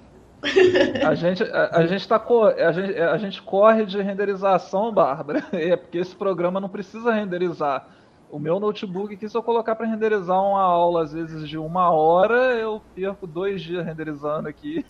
É, esse programa não é para renderizar, né? Esse programa é, é para fazer só um cortezinho. Quero eliminar um pouquinho um do começo, quero eliminar um pouquinho só. do fim. É, eu, usava, Eu também usava o AVI Demux para essa finalidade no começo. E, e, ele também dava uns bugzinhos meio chatos de vez em quando. Não era, uhum. não era só o fato de. Ele mudava às vezes um pouquinho a, frequ... a, a, a taxa de quadros e tal. Enfim, mas funcionava dessa forma, então é uma grande dica. Aliás, falei em dicas, ô, ô Mulim, o Robson está dizendo que a sua dica sobre o PDF Arranger foi ótima, que ele usava sites bizarros para isso, né? É, então, é, é, é, uma coisa interessante. Esse PDF. É uma ferramenta incrível, cara. Se não me engano, antes ele chamava PDF Shuffler, eu não sei, Shuffler, havia é, dois é pacotes, inclusive, né? Mas um era um dummy para instalar o outro, não sei qual qual. Mas eu também sempre que, usei muito ele. A galera que gosta de linha de comando tem o QPDF também. Para linha do comando é o QPDF. Legal, isso aí eu não QPDF, conhecia. é. é. Tá legal. Tem mais algumas coisas aqui. É, o Laborita está tá dizendo que tem uma opção no LibreOffice sobre tipos de letras e tabela de substituição. Não sei se dá para automatizar a substituição de tipos de letra para entrega de trabalho só para compatibilidade de ficheiros recebidos com fontes não livres. É, ele deve estar comentando aquela, aquela dica do Arial, né? O, o... Eu, eu não entendi o que, que o comentário. Você pode repetir, por gentileza? É, ele disse lá no IRC que é o seguinte: tem uma opção no LibreOffice sobre os tipos de letras e tabelas de substituição. E realmente existe. Você, quando você recebe um documento, qual fonte deve ser utilizada em substituição daquelas que vêm originalmente. Tá? É, ele está dizendo que não sabe se dá para automatiz, automatizar a substituição dos tipos de letra para a entrega de trabalhos. E foi o que você mostrou. Você escreve um, uma fonte que você nem tem na sua máquina, né? E essa fonte escrita ela vai chegar para a pessoa e se a pessoa tiver, vai ser utilizada. É, é essa é, a ideia. Caso da é, é, eu substituo aqui a Liberation Sans pela Arial, mas eu não tenho a Arial instalada porque ela é da, do repositório do Contrib. É, o Debian aqui é só com main, mas quando a gente troca ali o nome para Arial, literalmente digita, salva o arquivo e envia para alguma pessoa que tem Arial, vai abrir lá em Arial. É assim. Ó, só um convite, quem quiser aprender sobre o que é Sans, sans serif, serif, tem lá no meu blog, barbara.blog.br, tá? É, no lugar da Arial, Arial, qualquer uma, até aquela sans serif, ela substitui a básica, ela substitui a Arial. Qualquer letra que é sem serif, a serif é aquelas perninhas da, da, da... Deixa eu ativar minha câmera. Sabe as perninhas que tem na Times? Aquilo é serifa que tem em cima das letras, assim. Então, é, Arial não tem serifa. Então, é, quando é texto corrido, muito texto em bloco, quando é jornal, eles colocam serifa para facilitar, é, guiar o olhar na leitura. Entendeu? Ela descansa mais a vista. Então, aí tem tudo isso explicando lá no meu blog. Eu ensino a fazer fonte utilizando o Inkscape. Pô, é, é bem legal essa dica também, viu? É, a, aliás, ô Bárbara, minha filha está fazendo o primeiro semestre de design gráfico e ela está apanhando para criar tipos, né? Ela está trabalhando num serif, numa serifa agora e está apanhando para representar graficamente essas fontes. Vou mandar o seu, o seu blog para ela. Tem lá, eu ensino a fazer uma letra, então eu fiz a, o alfabeto todinho com a minha letra escrevi no papel, escaneei. O Mulink tem mesa digitalizadora. Agora a Heriberto comprou também. Eu tenho uma mesa igualzinha do Mulink, que é só plugar e, e funciona. É antiga também. Eu, eu, recorto fotos no GIMP bem rapidinho. Aumenta 50% o trabalho de recortar fotos. E é bem bacana. É, quem gosta dessa parte e trabalha com design gráfico pode entrar lá e é barbara.blog.br. Vai entrar lá no blog, aí tem lá como criar fontes, TrueType, TTF, pode ser em, em, em Open também, você sabe, escolhe lá o formato e faz a exportação pelo Inkscape. Show de bola. Ó, voltando um pouco para o chat, o Gabriel Henrique está comentando aqui, o, o, o Heriberto, é, que o SLS era bugado e o Ian criou um outro sistema do zero por conta dos problemas que ele enfrentava com o SLS. Né? É, está comentando isso. O Dan Morris está dizendo que vai instalar o KDE. Ah, esse cara é um traidor. Ele usa, ele usa o Emacs, tá? Ele usa o Emacs e inclusive o ambiente gráfico dele é o próprio Emacs, tá? Dan Morris. É, Domendron, kkk, eu sou amante do Gnome, tá certo. Francisco de Souza, a dica do PDF Arranja mudou minha vida. Agradecido demais por ter acompanhado a palestra do Mulim. Olha só, Mulim, tá vendo? É, o, o Gnutuxlândia, olha, outro que criou uma cidade aí, Gnutuxlândia, tá dizendo que é, Turbo PDF recomendo em Gambas, mas dá para ter dois PDFs abertos no mesmo programa. Eu acho que esse software não é livre não, hein? É, eu não sei, eu sei que ele é feito em Gambas, pelo que ele está dizendo, e Gambas é um software livre, é uma, uma ideia chamada de, de, de desenvolvimento é, rápido esse... em, em, Visual Basic, né? Eu dei uma olhada aqui no site. A aqui, licença não é livre. Que... Não, não é livre e é bem carinho, inclusive, a licença, a não, licença pra você usar ele. Mas ele é comercial e ele é livre. Ele é comercial e a licença não é livre. Tá certo, entendi. Então, ok. Então o Mulin está dizendo que não é livre. É, Gabriel Henrique, e a discussão levantada por Andrew Carter, um dos contribuidores do Debian, de que o Bullseye será o último a trabalhar com 32 bits. E alguém tem alguma noção dessa, dessa discussão? O Bullseye será o último com 32 bits, suporte 32 bits. Vamos ver. A gente não tem notícia disso, Gabriel.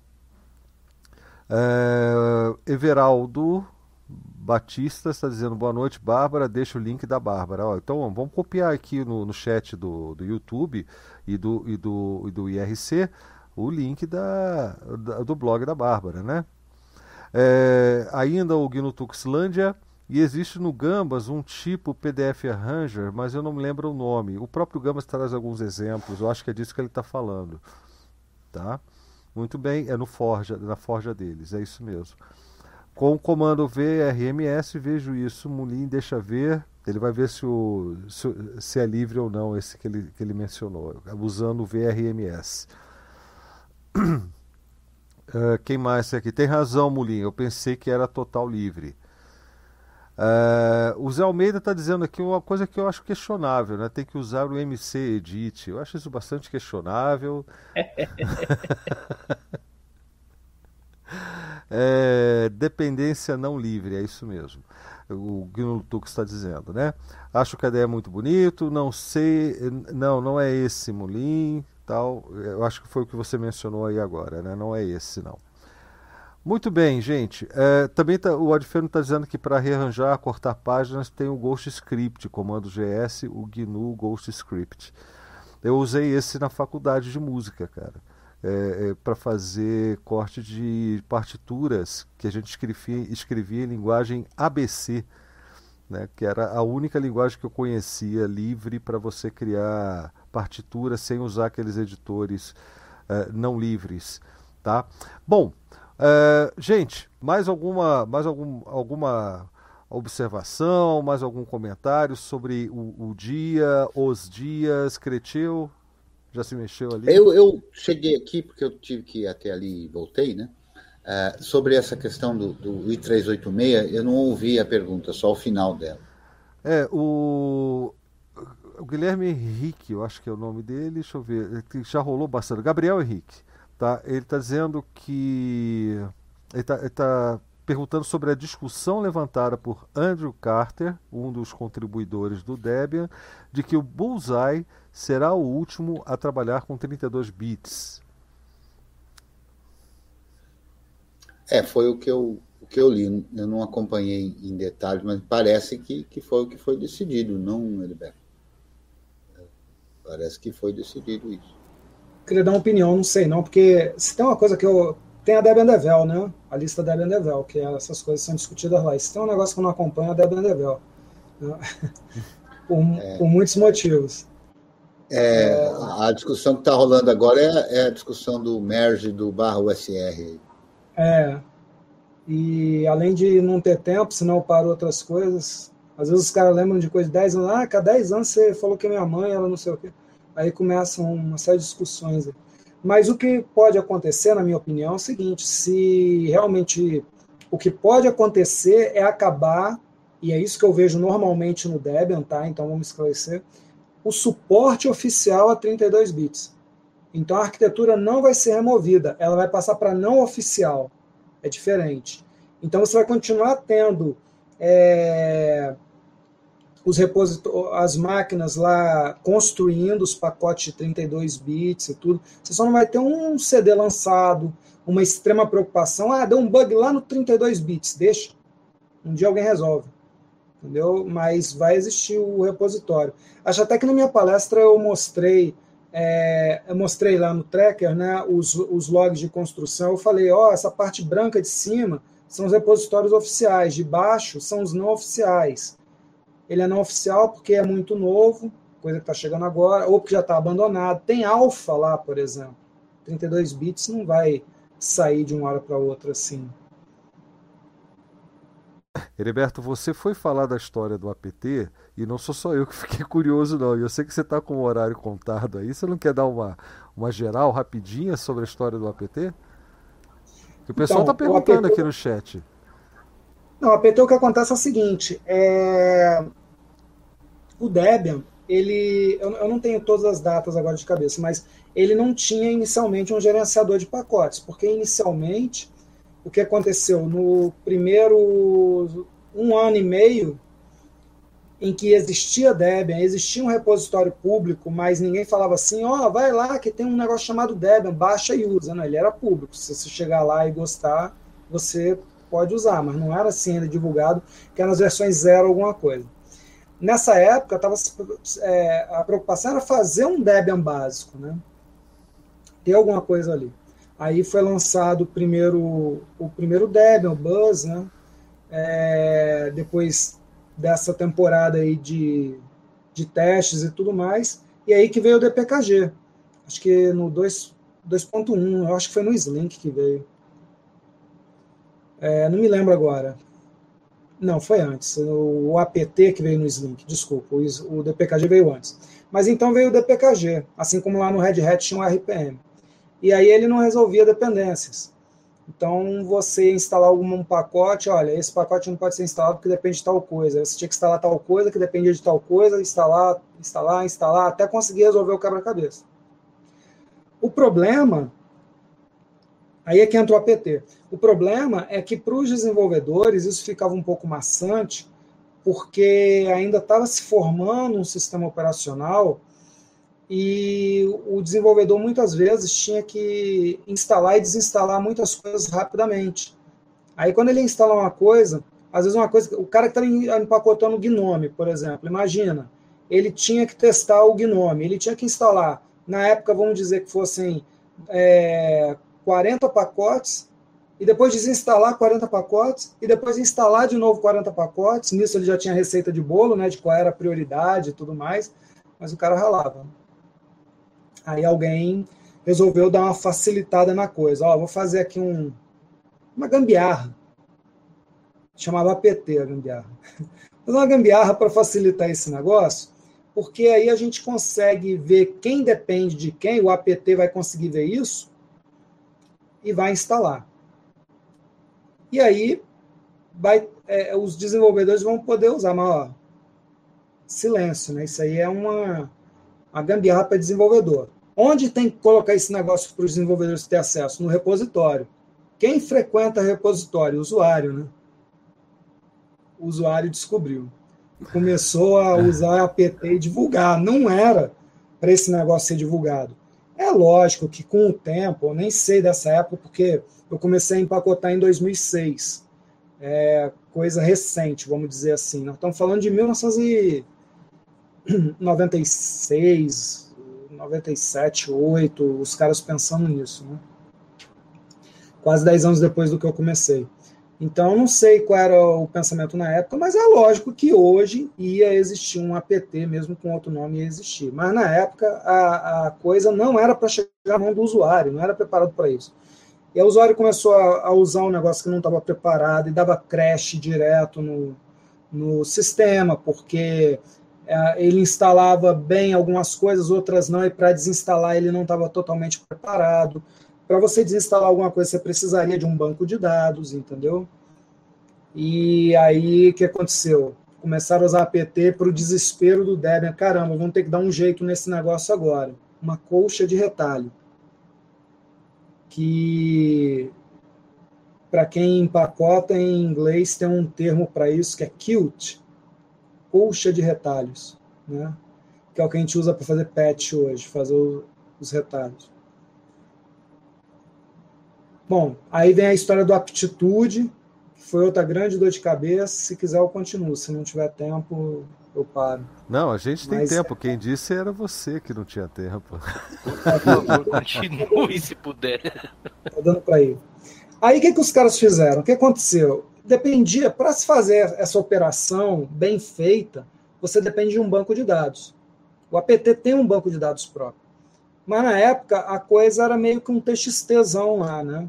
Isso levava a vários problemas, quebra é, de integridade, é, velocidade baixa, essa coisa toda. Aí os caras falaram assim: vamos fazer o seguinte, vamos consertar o APT, já que o usuário está usando, está em tudo quanto é máquina, e quando o cara fizer o upgrade, o APT vem. Vamos fazer um banco de dados. Aí o banco de dados era meio na base do, do TXT mesmo, né? Eu mesmo já fiz banco de dados assim nos primórdios. e a coisa estava é, um Frankenstein, estava difícil de mexer no código, muita gente já tinha mexido e, em suma, é, só tinha um jeito, é aquele software que só tem um jeito, implodir, né, e começar tudo de novo, né. É o que teria que acontecer, por exemplo, hoje com o Firefox para acabar com o memory leak. Você teria que, ou Apache, você teria que acabar com ele e começar tudo de novo, né. Mais ou menos isso, para quem sabe o que eu estou falando. Aí os caras falaram assim: então vamos fazer um negócio novo, do zero, bem feito. Vambora? Vambora. Aptitude. Aí fizeram aptitude. Banco de dados legal, resolvendo dependências cíclicas, uma nossa, uma série de features maravilhosas. Que não sei nem como é que o homem foi à lua lá em 60 e pouco sem isso. Mas esqueceram de um detalhe, que é o mesmo que atrapalha outros projetos, o raio do usuário final. Porque o usuário final, o que acontece? Ele recebeu aptitude, quem é dessa época, que é lá do Debian Lane, lembra do seguinte, foi feita uma campanha maciça que o termo era o seguinte, use aptitude.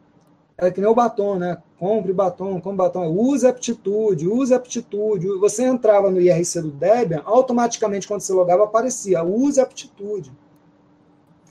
E o Aptitude, então, era um sistema diferente, com um banco de dados diferente. Era outro. O que, é que o usuário me faz? Aptitude install não sei o quê, apt-get remove não sei o quê. Banco de dados diferentes.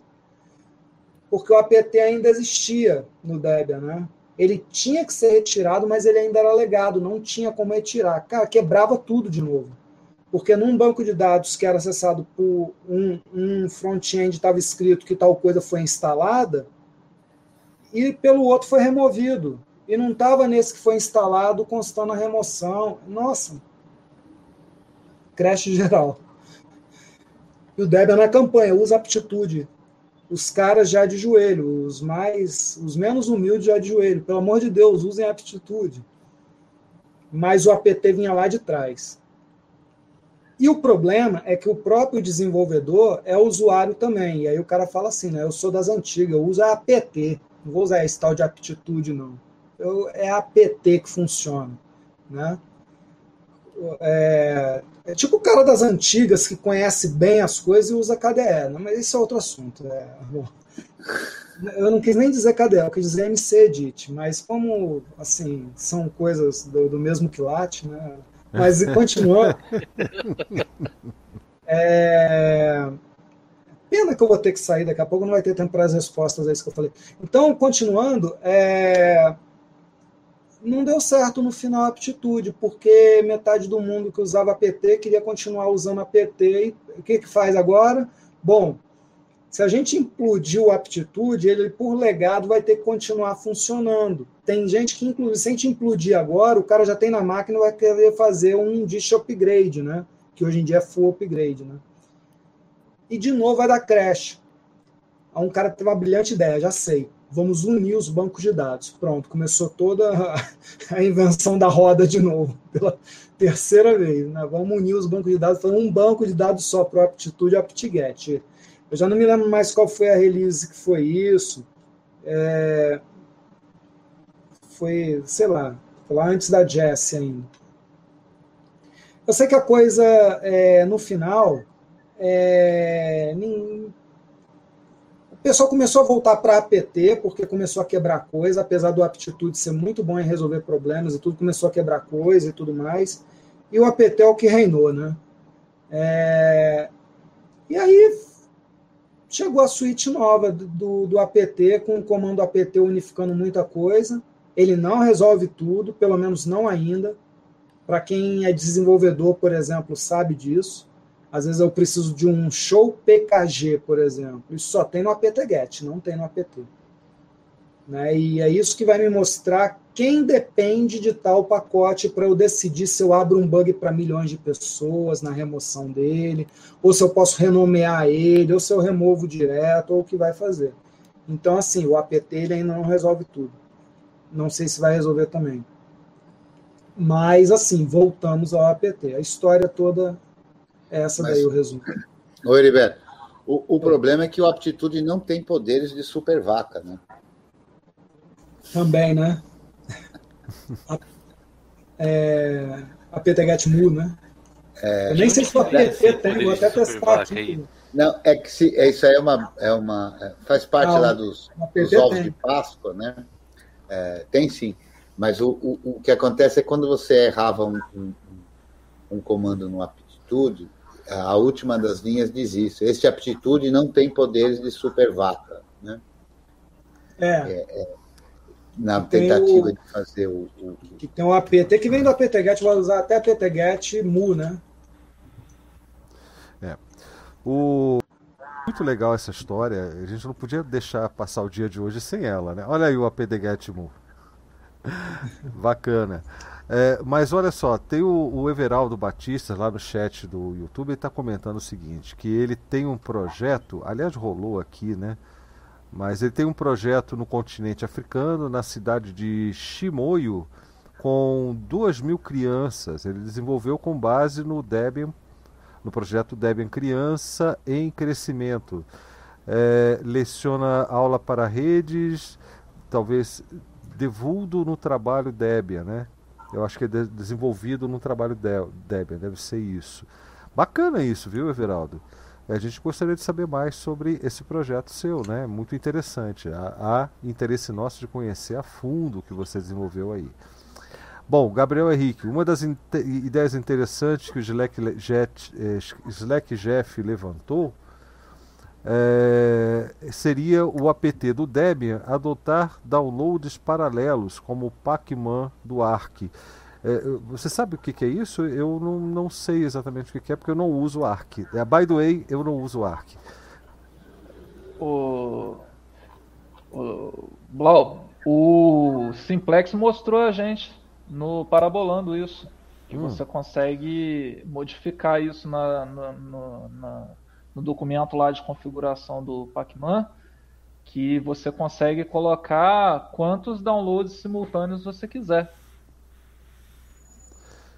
Só descomentar a linha lá e colocar o número que você quer. Mas o que, que você quer dizer com download simultâneo? É o seguinte, Blau, quando você faz um apt install alguma coisa, pode acontecer de para instalar o pacote que você precisa, uhum. precisa instalar outros 10 pacotes, né? Ah, no apt, no aptitude, ele vai baixar o primeiro, depois vai baixar o segundo, depois vai baixar o terceiro e baixar todos que são necessários. Certo. Com o Pacman, você pode controlar e você faz lá um Pacman menos S maiúsculo e um pacote. Para instalar esse pacote, precisa baixar outros 10. Mas aí ele baixa, vai baixando cinco, faz cinco requisições HTTP. Vai baixando cinco pacotes ao mesmo tempo. Baixou, vai baixando esses cinco, baixou um dos cinco, baixa o sexto, baixou um, ba... e assim vai. Então é, fica mais rápido o download porque são downloads simultâneos. Se você tiver uma internet mais rápida, você consegue gerenciar isso melhor. Ô, Blau, você está mostrando a minha tela aí? Tô, tô mostrando, né? O pessoal tá vendo aí enquanto a gente está é, conversando. Porque tem o aptitude mu, né? E não tem easter egg. Aí você roda um menos V, aí ele fala, realmente não tem. Aí outro V, eu já disse que não tem. Outro V, para com isso. Outro V, ok, ok, você vai embora? Outro, aí pronto, aí aparece esse. Elefante na jiboia. É, exatamente. Isso aí é do livro do Santa Superri, né? O Pequeno Príncipe, parece. Pelo menos é, é muito parecida a imagem. É, com certeza. É o que me lembra também. Bacana, bacana, gente. Olha, tô, tô curtindo o papo. Valeu mesmo pela história, viu, Heriberto? Essa história Aquela, é bem bacana. Aquele desenho é, é o desenho do, da cobra que engoliu o elefante, não é? Do, Isso, do gente. É, é o, o, elefante na barriga da jiboia. Que os adultos viam como um chapéu, segundo que o é um, Que é um chapéu. É, vamos ver aqui os. O, o, tá, tá, posso colocar o link do Turbo PDF do Gambas mesmo. É, Fernando Couto, correção, Heriberto. É, é Domendro, opa, continua. É, é, ainda sobre aquela história, né? Irineu BSD, de, de, travou aqui a, a, risada dele. o YouTube. Deixa eu. Tô clicando em exibir, não quer me deixar exibir, não, viu, Irineu? A sua, ah, agora foi. É, é Gabriel Henrique é PT Mu, tá dando risada. Agora eu vi o Greg Pai, que eu não estava conseguindo ler direito, estava lendo Grep né, com dois P's, mas é um G, é Greg Pai, é o Greg, olhando que, que é o seu filho aí. Por isso prefiro compilar, zoando. Ah, o... É o Gregório. O meu, meu fiote. É. é Pac-Man para mim é o meu joguinho no Atari. E o Cisne Sebastião, Pac-Man, vários pacotes ao mesmo tempo. O tempo de instalação será reduzido, mas apenas se a conexão de internet for capaz de suportar bem um aumento geral do peso dos downloads. Olha só, eu, já é a segunda vez que eu estou notando aqui uma interrupção na transmissão, aquele negócio de ficar recarregando no YouTube, que a gente não via já há algum tempo, né? Porque a gente não está usando o YouTube tradicionalmente. Nós fizemos essa transmissão no YouTube, aliás, deixa eu comentar isso, né? Para manter o padrão, em relação ao evento todo, até para a gente utilizar, queria mandar logo isso para uma playlist que já está divulgada lá em debxp.org lá em debxp.org, aqui no nosso, no, no, é, na página dessa transmissão mesmo, estão as informações, onde que está a playlist e tudo mais, tá? Então, essa playlist vai ficar registrada no debxp.org, então para manter o padrão, nós fizemos essa transmissão também pelo YouTube, mas não é o normal. É, eu também queria lembrar a vocês, aproveitando aqui que a gente já está encaminhando para o final, porque aqui nós temos um limite de duas horas, né? Porque senão eu não faço o sincronismo automático lá no, no Odyssey, que é oficialmente o nosso canal de transmissões, né? É, que, que essa é a live de segunda número 91 da, das dez últimas que faltam né, para a gente completar a centésima live de segunda. E, e a gente criou no, um, um, um, pod, né? como é que é o nome? De, um pad, né? um Etherpad para que vocês deem as sugestões dos temas das próximas semanas. Já tenho algumas sugestões excelentes, inclusive bem detalhadas. Querendo deixar sugestões de vocês também por lá, deixem. Tá? O endereço é, é só chegar lá no debxp.org e ter uma postagem exclusiva sobre isso. Tá? É só clicar lá que já está o, o, o Etherpad está embutido para vocês fazerem as suas, darem as suas sugestões. Oh, engasguei aqui agora. É, outra coisa que eu queria lembrar sobre isso também é que rolou uma discussão, e eu vou, vou, contar um pouquinho da história da live de segunda. Lá no começo, o Leandro é a testemunha presente sobre isso, né? Porque ele estava lá no comecinho. E eu de zoeira, né? Porque era moda, o pessoal falava, ah, live disso, live daquilo, e o pessoal anunciava como live mesmo, né? Aí eu falei, ah, quer saber, eu vou fazer uma, entre aspas, live também.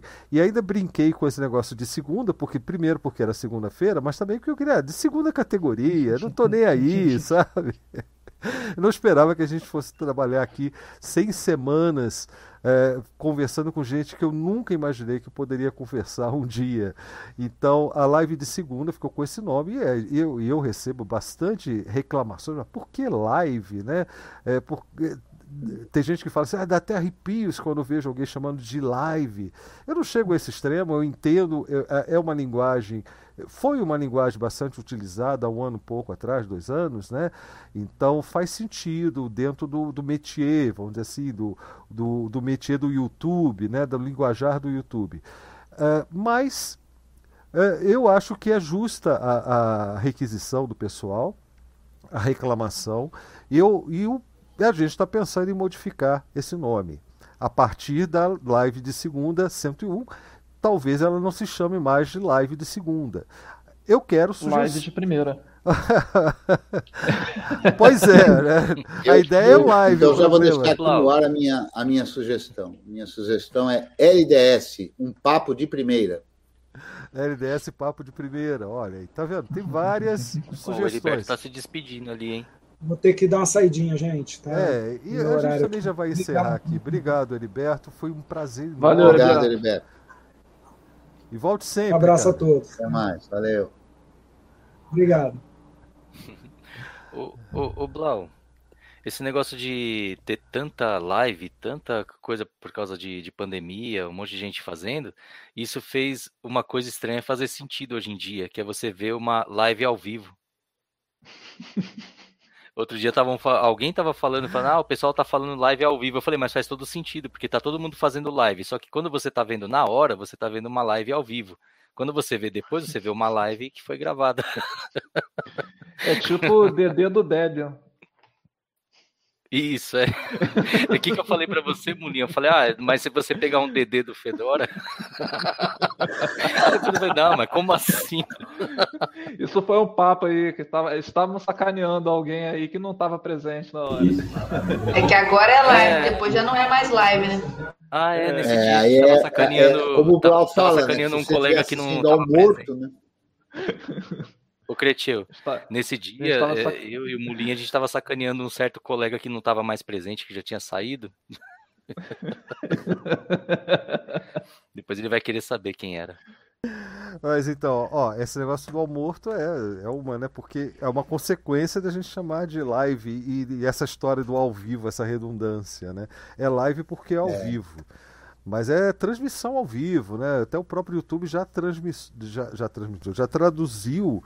Ele usava é. inicialmente é, é, Go Live, né? Ou, então era, era live, é, é, faça sua live. Então, mas é, os significados, eles. Eu, eu, também sou partidário do uso das palavras em português e tal, afinal estamos no Brasil e tudo mais, né? E falamos português e tudo mais.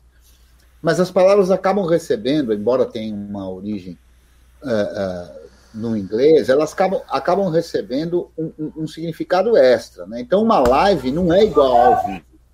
Ao vivo é uma transmissão é. indireto, como falava antigamente. Ao o vivo, nome do né? evento né, acontecendo né, naquele virando... momento.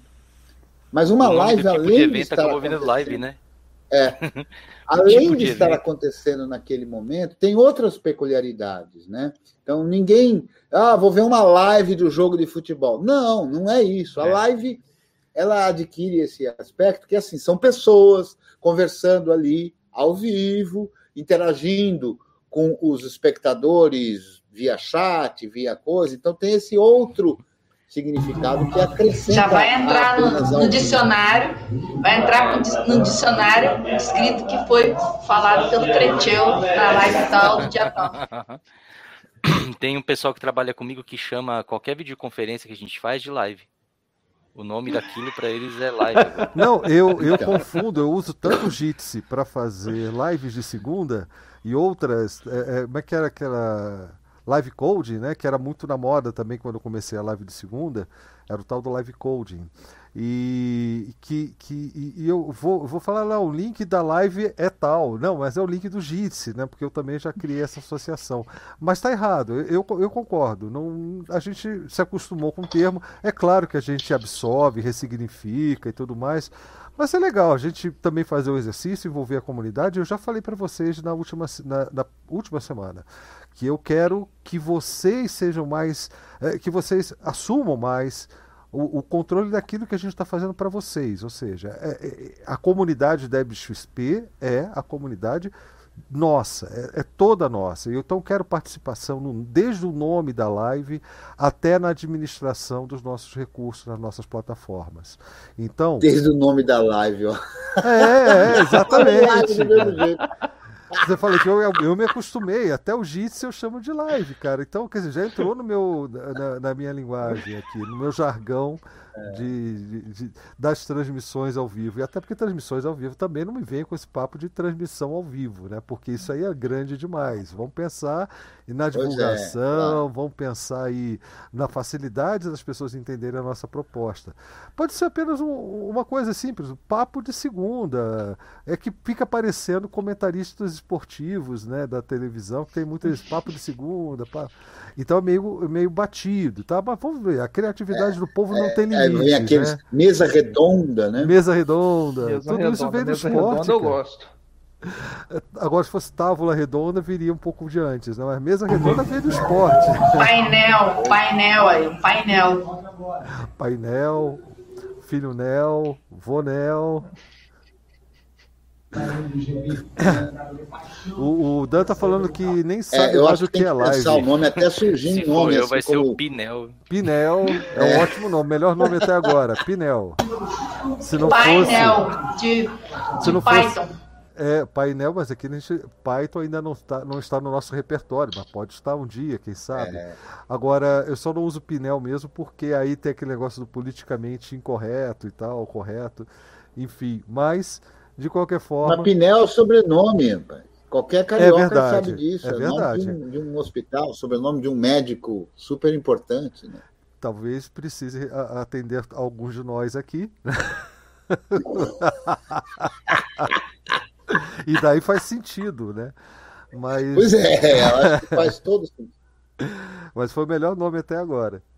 E que mais, gente? Olha, então é essa, esse é o recado. Eu quero que vocês realmente assumam bastante aqui os seus papéis, aquela, a, a, que vocês tenham liberdade, que vocês se sintam à vontade para assumir aqui a, um papel na comunidade da BXP tá certo? Inclusive, talvez até um cargo público em Debianópolis, quem sabe, né? Na, na, na, administração das lives de segunda, que se é que vai se, vai se chamar assim a partir do 101, metamorfoses, aqui o Cretinho está falando.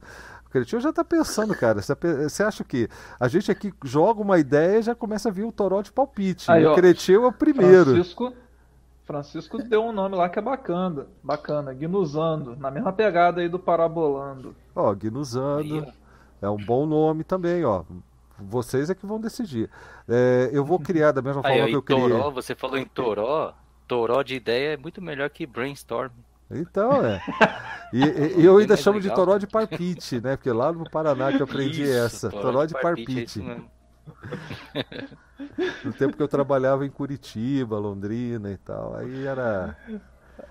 Ah, vou adotar essa pro meu vocabulário, toró de ideias. Eu, eu acho o palpite melhor do que 10, que 10 é a coisa mais recente, eu acho, né? Mas eu gosto mais do, do toró de palpite, porque no final das contas ele só sai palpitando mesmo, né? Podia até ser um bom nome, ó, palpitando. Olha aí, tá vendo? Mas enfim, eu pensei em outras coisas aqui agora. Do Molim é atormentado.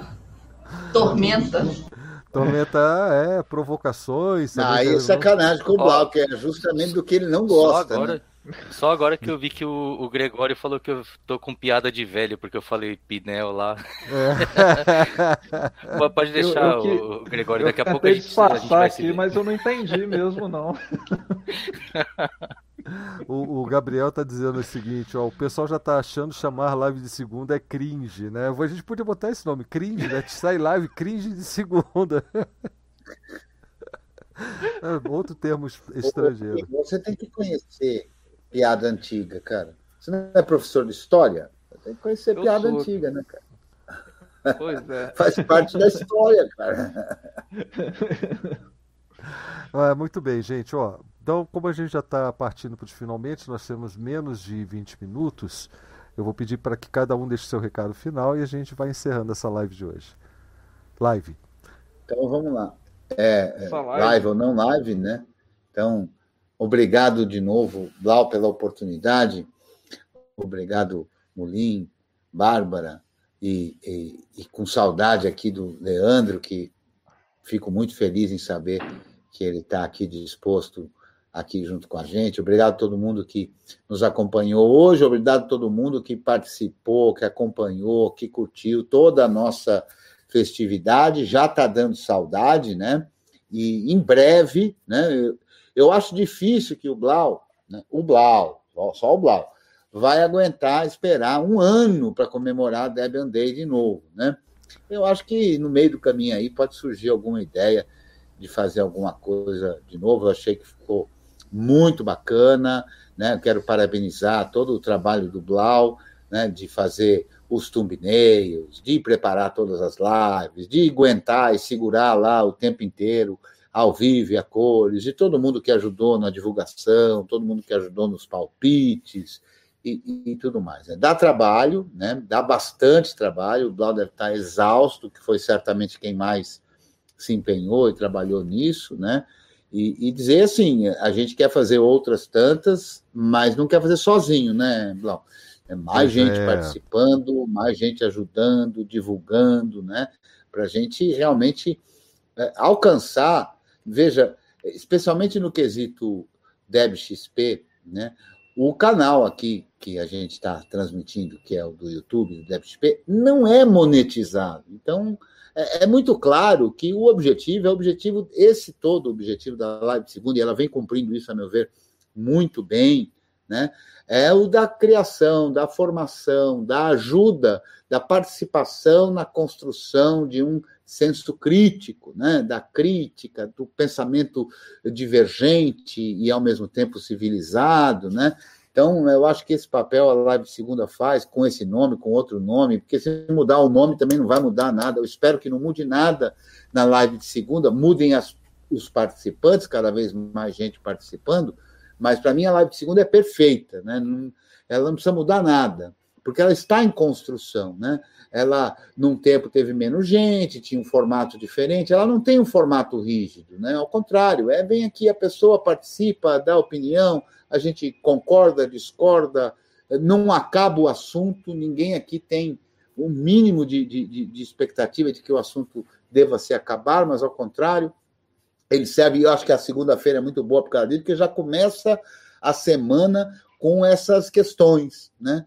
é, com todas essas questões que são levantadas aqui. Se você acompanhar aí nas 90 e, e, e, tantas aí, a quantidade de assuntos não é o software livre, não é o projeto GNU exclusivamente, né? Transcende, está em volta disso, mas transcende a tudo isso, né? E todos os assuntos são discutidos aqui. É um prazer imenso fazer parte disso já há umas 40 e tantas, né? Mostrando, inclusive, quanto que o Blau é paciente, que até agora não falou nenhuma vez para eu não vir, passa toda semana ele me passa o link, né? E a gente está sempre aqui também, né? O pessoal acha até que a live é minha também, né? Porque as pessoas se esquecem, porque os verdadeiros donos dessa live hoje estão presentes aqui, que sou eu e o Leandro, a começar pelo Leandro, depois eu, né?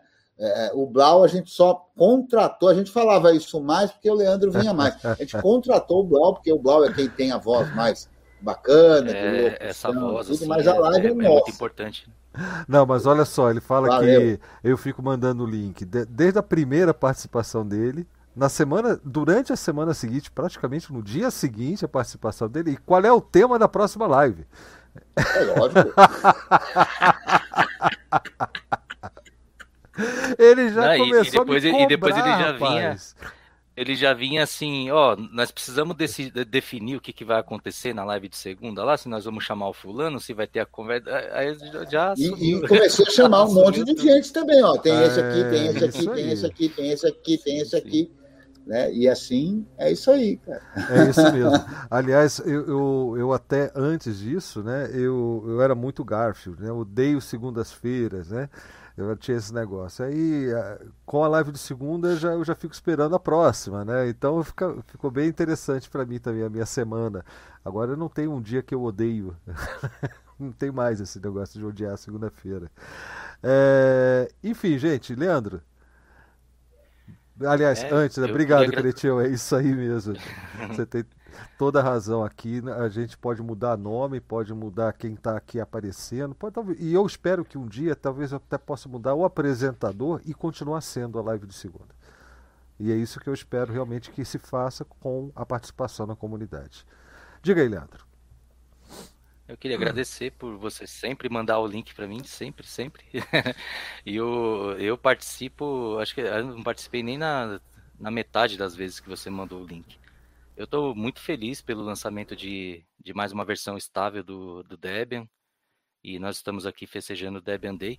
E, e o que, que é o, o aniversário do Debian para mim, né? É, é uma coisa muito importante que para mim indica o movimento de um dos maiores projetos de software livre que tem na, na, na Terra. É, é um esforço de muita gente que, que é consolidado e o pessoal fala: bom, agora está estável, então nós vamos colocar isso aqui como estável para o pessoal poder usar durante dois, três, cinco anos aqui e vamos continuar o desenvolvimento. É um marco nesse, nesse movimento, é muita gente desenvolvendo e nós que usamos, por exemplo, o CID, né, que é a versão de que está em desenvolvimento, eh, a gente vê ao longo dos anos o, o, tanto de pacote que vem chegando, o tanto de gente que está fazendo aquilo, e, e, não só o Debian também é, faz a gente lembrar do movimento que tem no mundo todo de tanta gente que trabalha pelo software livre e quanta gente ajuda. A Bárbara está aqui com a gente, ela, ela contribui muito. Todo, toda vez que eu, eu uso o Inkscape, eu lembro do, do que a Bárbara faz, né? Que ela chega a contratar, contratar desenvolvedores para implementarem novidades do Inkscape. É um programa que eu uso praticamente todo dia, então tem ali o o, o carimbinho da Bárbara também, e, e eu fico pensando quanta gente tem no mundo que trabalha por isso e trabalha por uma, uma causa tão bonita que é o software livre, né? Então eu queria deixar um, um viva ao Debian, um viva a DebXP, um viva ao software livre e a todas as pessoas que estão com a gente e todas que não estão com a gente, mas estão movimentando isso que é tão grande, apesar de ser tão pouco conhecido em muitos lugares, né? Mas é, é, é enorme esse movimento de software livre, não o movimento de software livre em si, mas o movimento de software livre que é feito todo dia, toda hora, em todos os lugares, né? Para mim é, é uma grande felicidade estar aqui e fazer parte de alguma forma. É verdade. Inclusive, Leandro, eu vou emendar uma, uma, uma fala. Corro, corro risco de não de ter que fazer o sincronismo na mão, mas eu acho que isso para mim é importante dizer. Como eu disse, inclusive no sábado, é, o, o, o meu ativismo é pelo pensamento crítico. E por mais que eu apoie a Free Software Foundation, por mais que eu apoie o projeto GNU e defenda, inclusive, em relação a, a, problemas que eu vejo que as pessoas criam com figuras como Richard Stallman, por exemplo, é, eu não posso deixar de lamentar que aquela lista criada de, de ali na, na, na, na lista de, de, distribuições consideradas livres, né, é, é, use justificativas assim tão questionáveis para excluir o Debian, porque, na minha opinião, na prática, aquilo que leva software livre até as pessoas, eu não conheço nenhuma comunidade tão grande e tão ativa para que aquilo que a Free Software Foundation e o projeto GNU querem colocar na prática aconteça. Eu não conheço e, sinceramente, gostaria de conhecer, mas até o momento eu só vejo o Debian, o projeto Debian, fazendo isso. E é extremamente injusto, ao meu ver, que não seja feita referência a isso por parte de quem tão brilhantemente também é, luta pelo software livre nessa, nessas instituições. Talvez seja um papo para uma outra live de segunda, mas eu que já queria deixar aqui esse, esse, meu posicionamento mesmo. Eu acho extremamente injusto. E por isso que o tema dessa, desse fim de semana foi o Debian é livre. Sim, o Debian é livre. E é o maior é, exercício do movimento de software livre que eu conheço no planeta.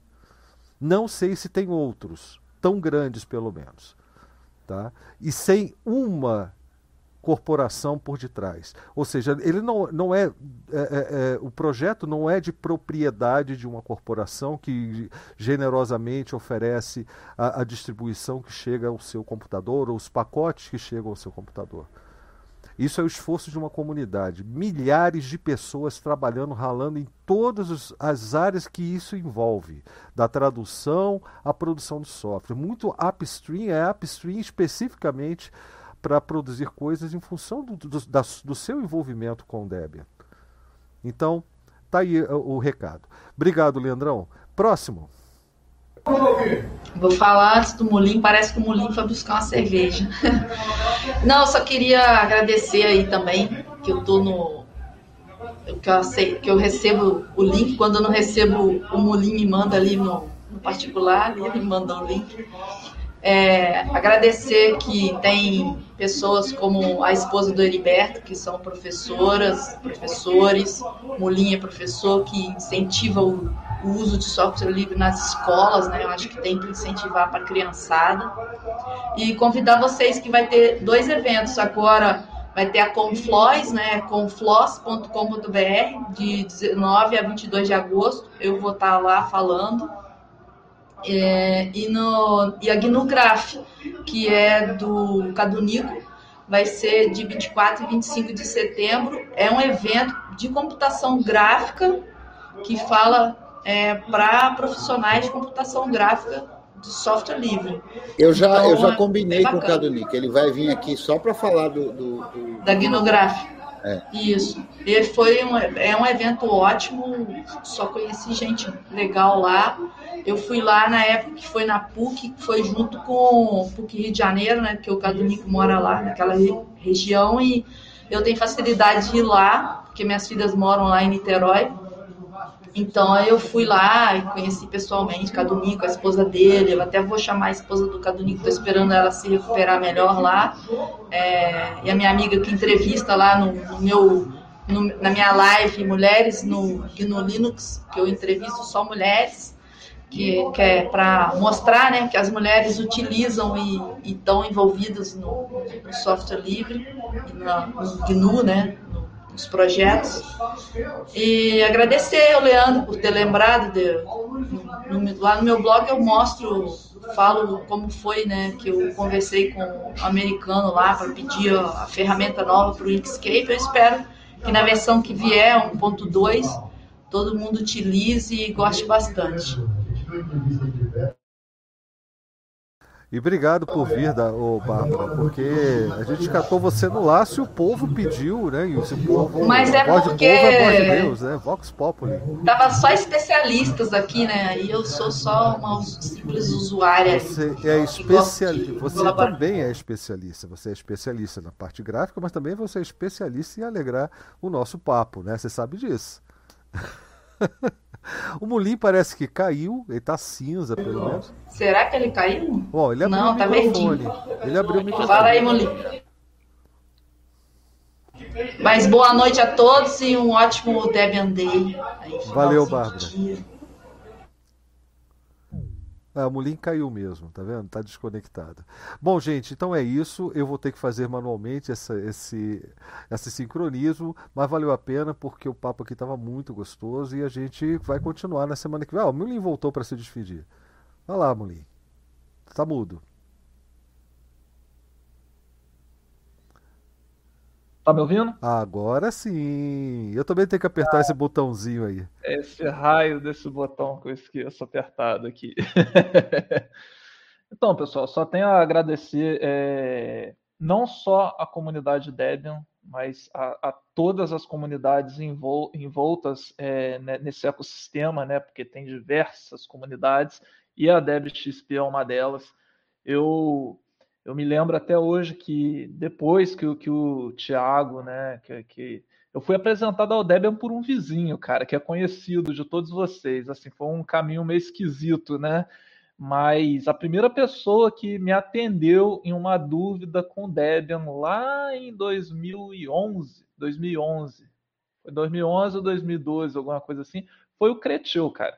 O Cretil foi a primeira pessoa das comunidades que que me atendeu e assim, ele resolveu para eu falei, caramba, né? Como é que esse cara conhece tanto isso aqui? Só que eu não conhecia o Cretil, ele não, ele não fazia lives, né? Ele tinha o curso dele no ele tinha o curso dele, mas era, era algo bem técnico que para mim assim é, era algo muito distante e eu me lembro disso até hoje, né? Aí depois eu fui fui é, é, sendo incorporado, digamos assim, eu fui me aproximando cada vez mais dessas comunidades e mas eu costumo dizer que eu sou muito novo no software livre de uma forma geral, né? E eu, eu tenho aprendido muito com vocês, muito mesmo. Se hoje eu estou aqui, é, é, é, muito desse pensamento crítico que é desenvolvido aqui. Isso, isso é, é, é, é bem legal assim de se construir. Você não vê em outro lugar, né? É, é, é a qualidade dessas informações que chegam até a gente através é, das nossas comunidades, né? não só a DebXP, como o curso é, GNU Linux do Cretio, que é incrível também, sabe? Tem uma galera muito bacana lá. E comemorar aqui hoje é, o lançamento de novo, aí, entre aspas, do Debian, né? que é um sistema aí que eu já estou há anos com eles. E instalando parábola, né? Instalando parábola em um HD separado, mas estou porque é, é, testador de distro é sempre testador de distro, mas agora só de software livre, né? E, e é isso. É, é também estou muito feliz de estar aqui. Obrigado pelo convite, obrigado pelo espaço. É, que bom que muita gente tem gostado do, do conteúdo que eu venho trazendo. Isso é muito importante para mim, porque é uma forma de retribuir toda essa ajuda que fizeram comigo desde quando o Creteu começou comigo lá em 2011. Então, isso é uma forma de retribuir, assim, eu fico muito feliz por isso, então eu só tenho a agradecer, tá certo? A gente que agradece, Mulim, por você estar aqui com a gente, topar fazer esse trabalho aqui junto também, tá? E pelo que você faz aí, pela sua cidade e, e dando exemplo para o pessoal, né? Isso é, isso é muito importante. E, pessoal, é isso aí. O evento não acaba aqui, Debianópolis continua, né? É, a cidade é nossa, nós já tomamos conta dela. É, é o que, que você está falando, ô, ô, Bárbara? Estamos desenhando Debianópolis, está sumindo é, a cidade. É, isso aí. Quero que o Carlito participe também, tem que mandar casinha lá. Eu acho que agora Isso, quem caiu eu, foi ele. Não, eu que esqueci ah, de apertar o botãozinho dessa vez.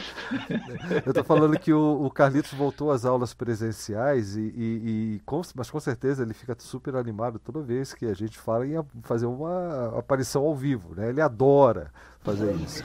Não, mas é casinha low poly, tipo esse aqui, ó, que é o telefone dele. Sim, sim. Low sim. poly ele faz em cinco minutos, ele faz uma casinha rapidinho, deixa ele fazer. É, então. E aí não proíbe, não. Não, não proíbo, não. Tô falando eh, o contrário, que estava mutado quando eu falei em convencer o Carlitos a fazer isso, dadas as outras distrações que ele tem, né? Então, esse é o detalhe.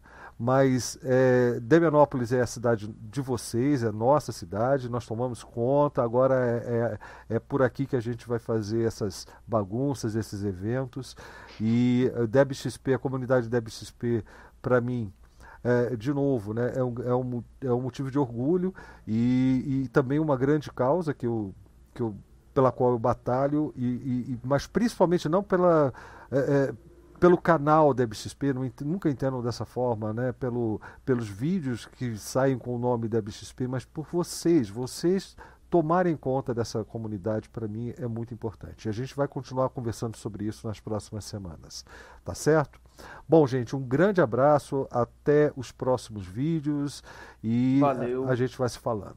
Deixa eu ver se eu me lembro como eu termino uma transmissão ao vivo aqui no YouTube.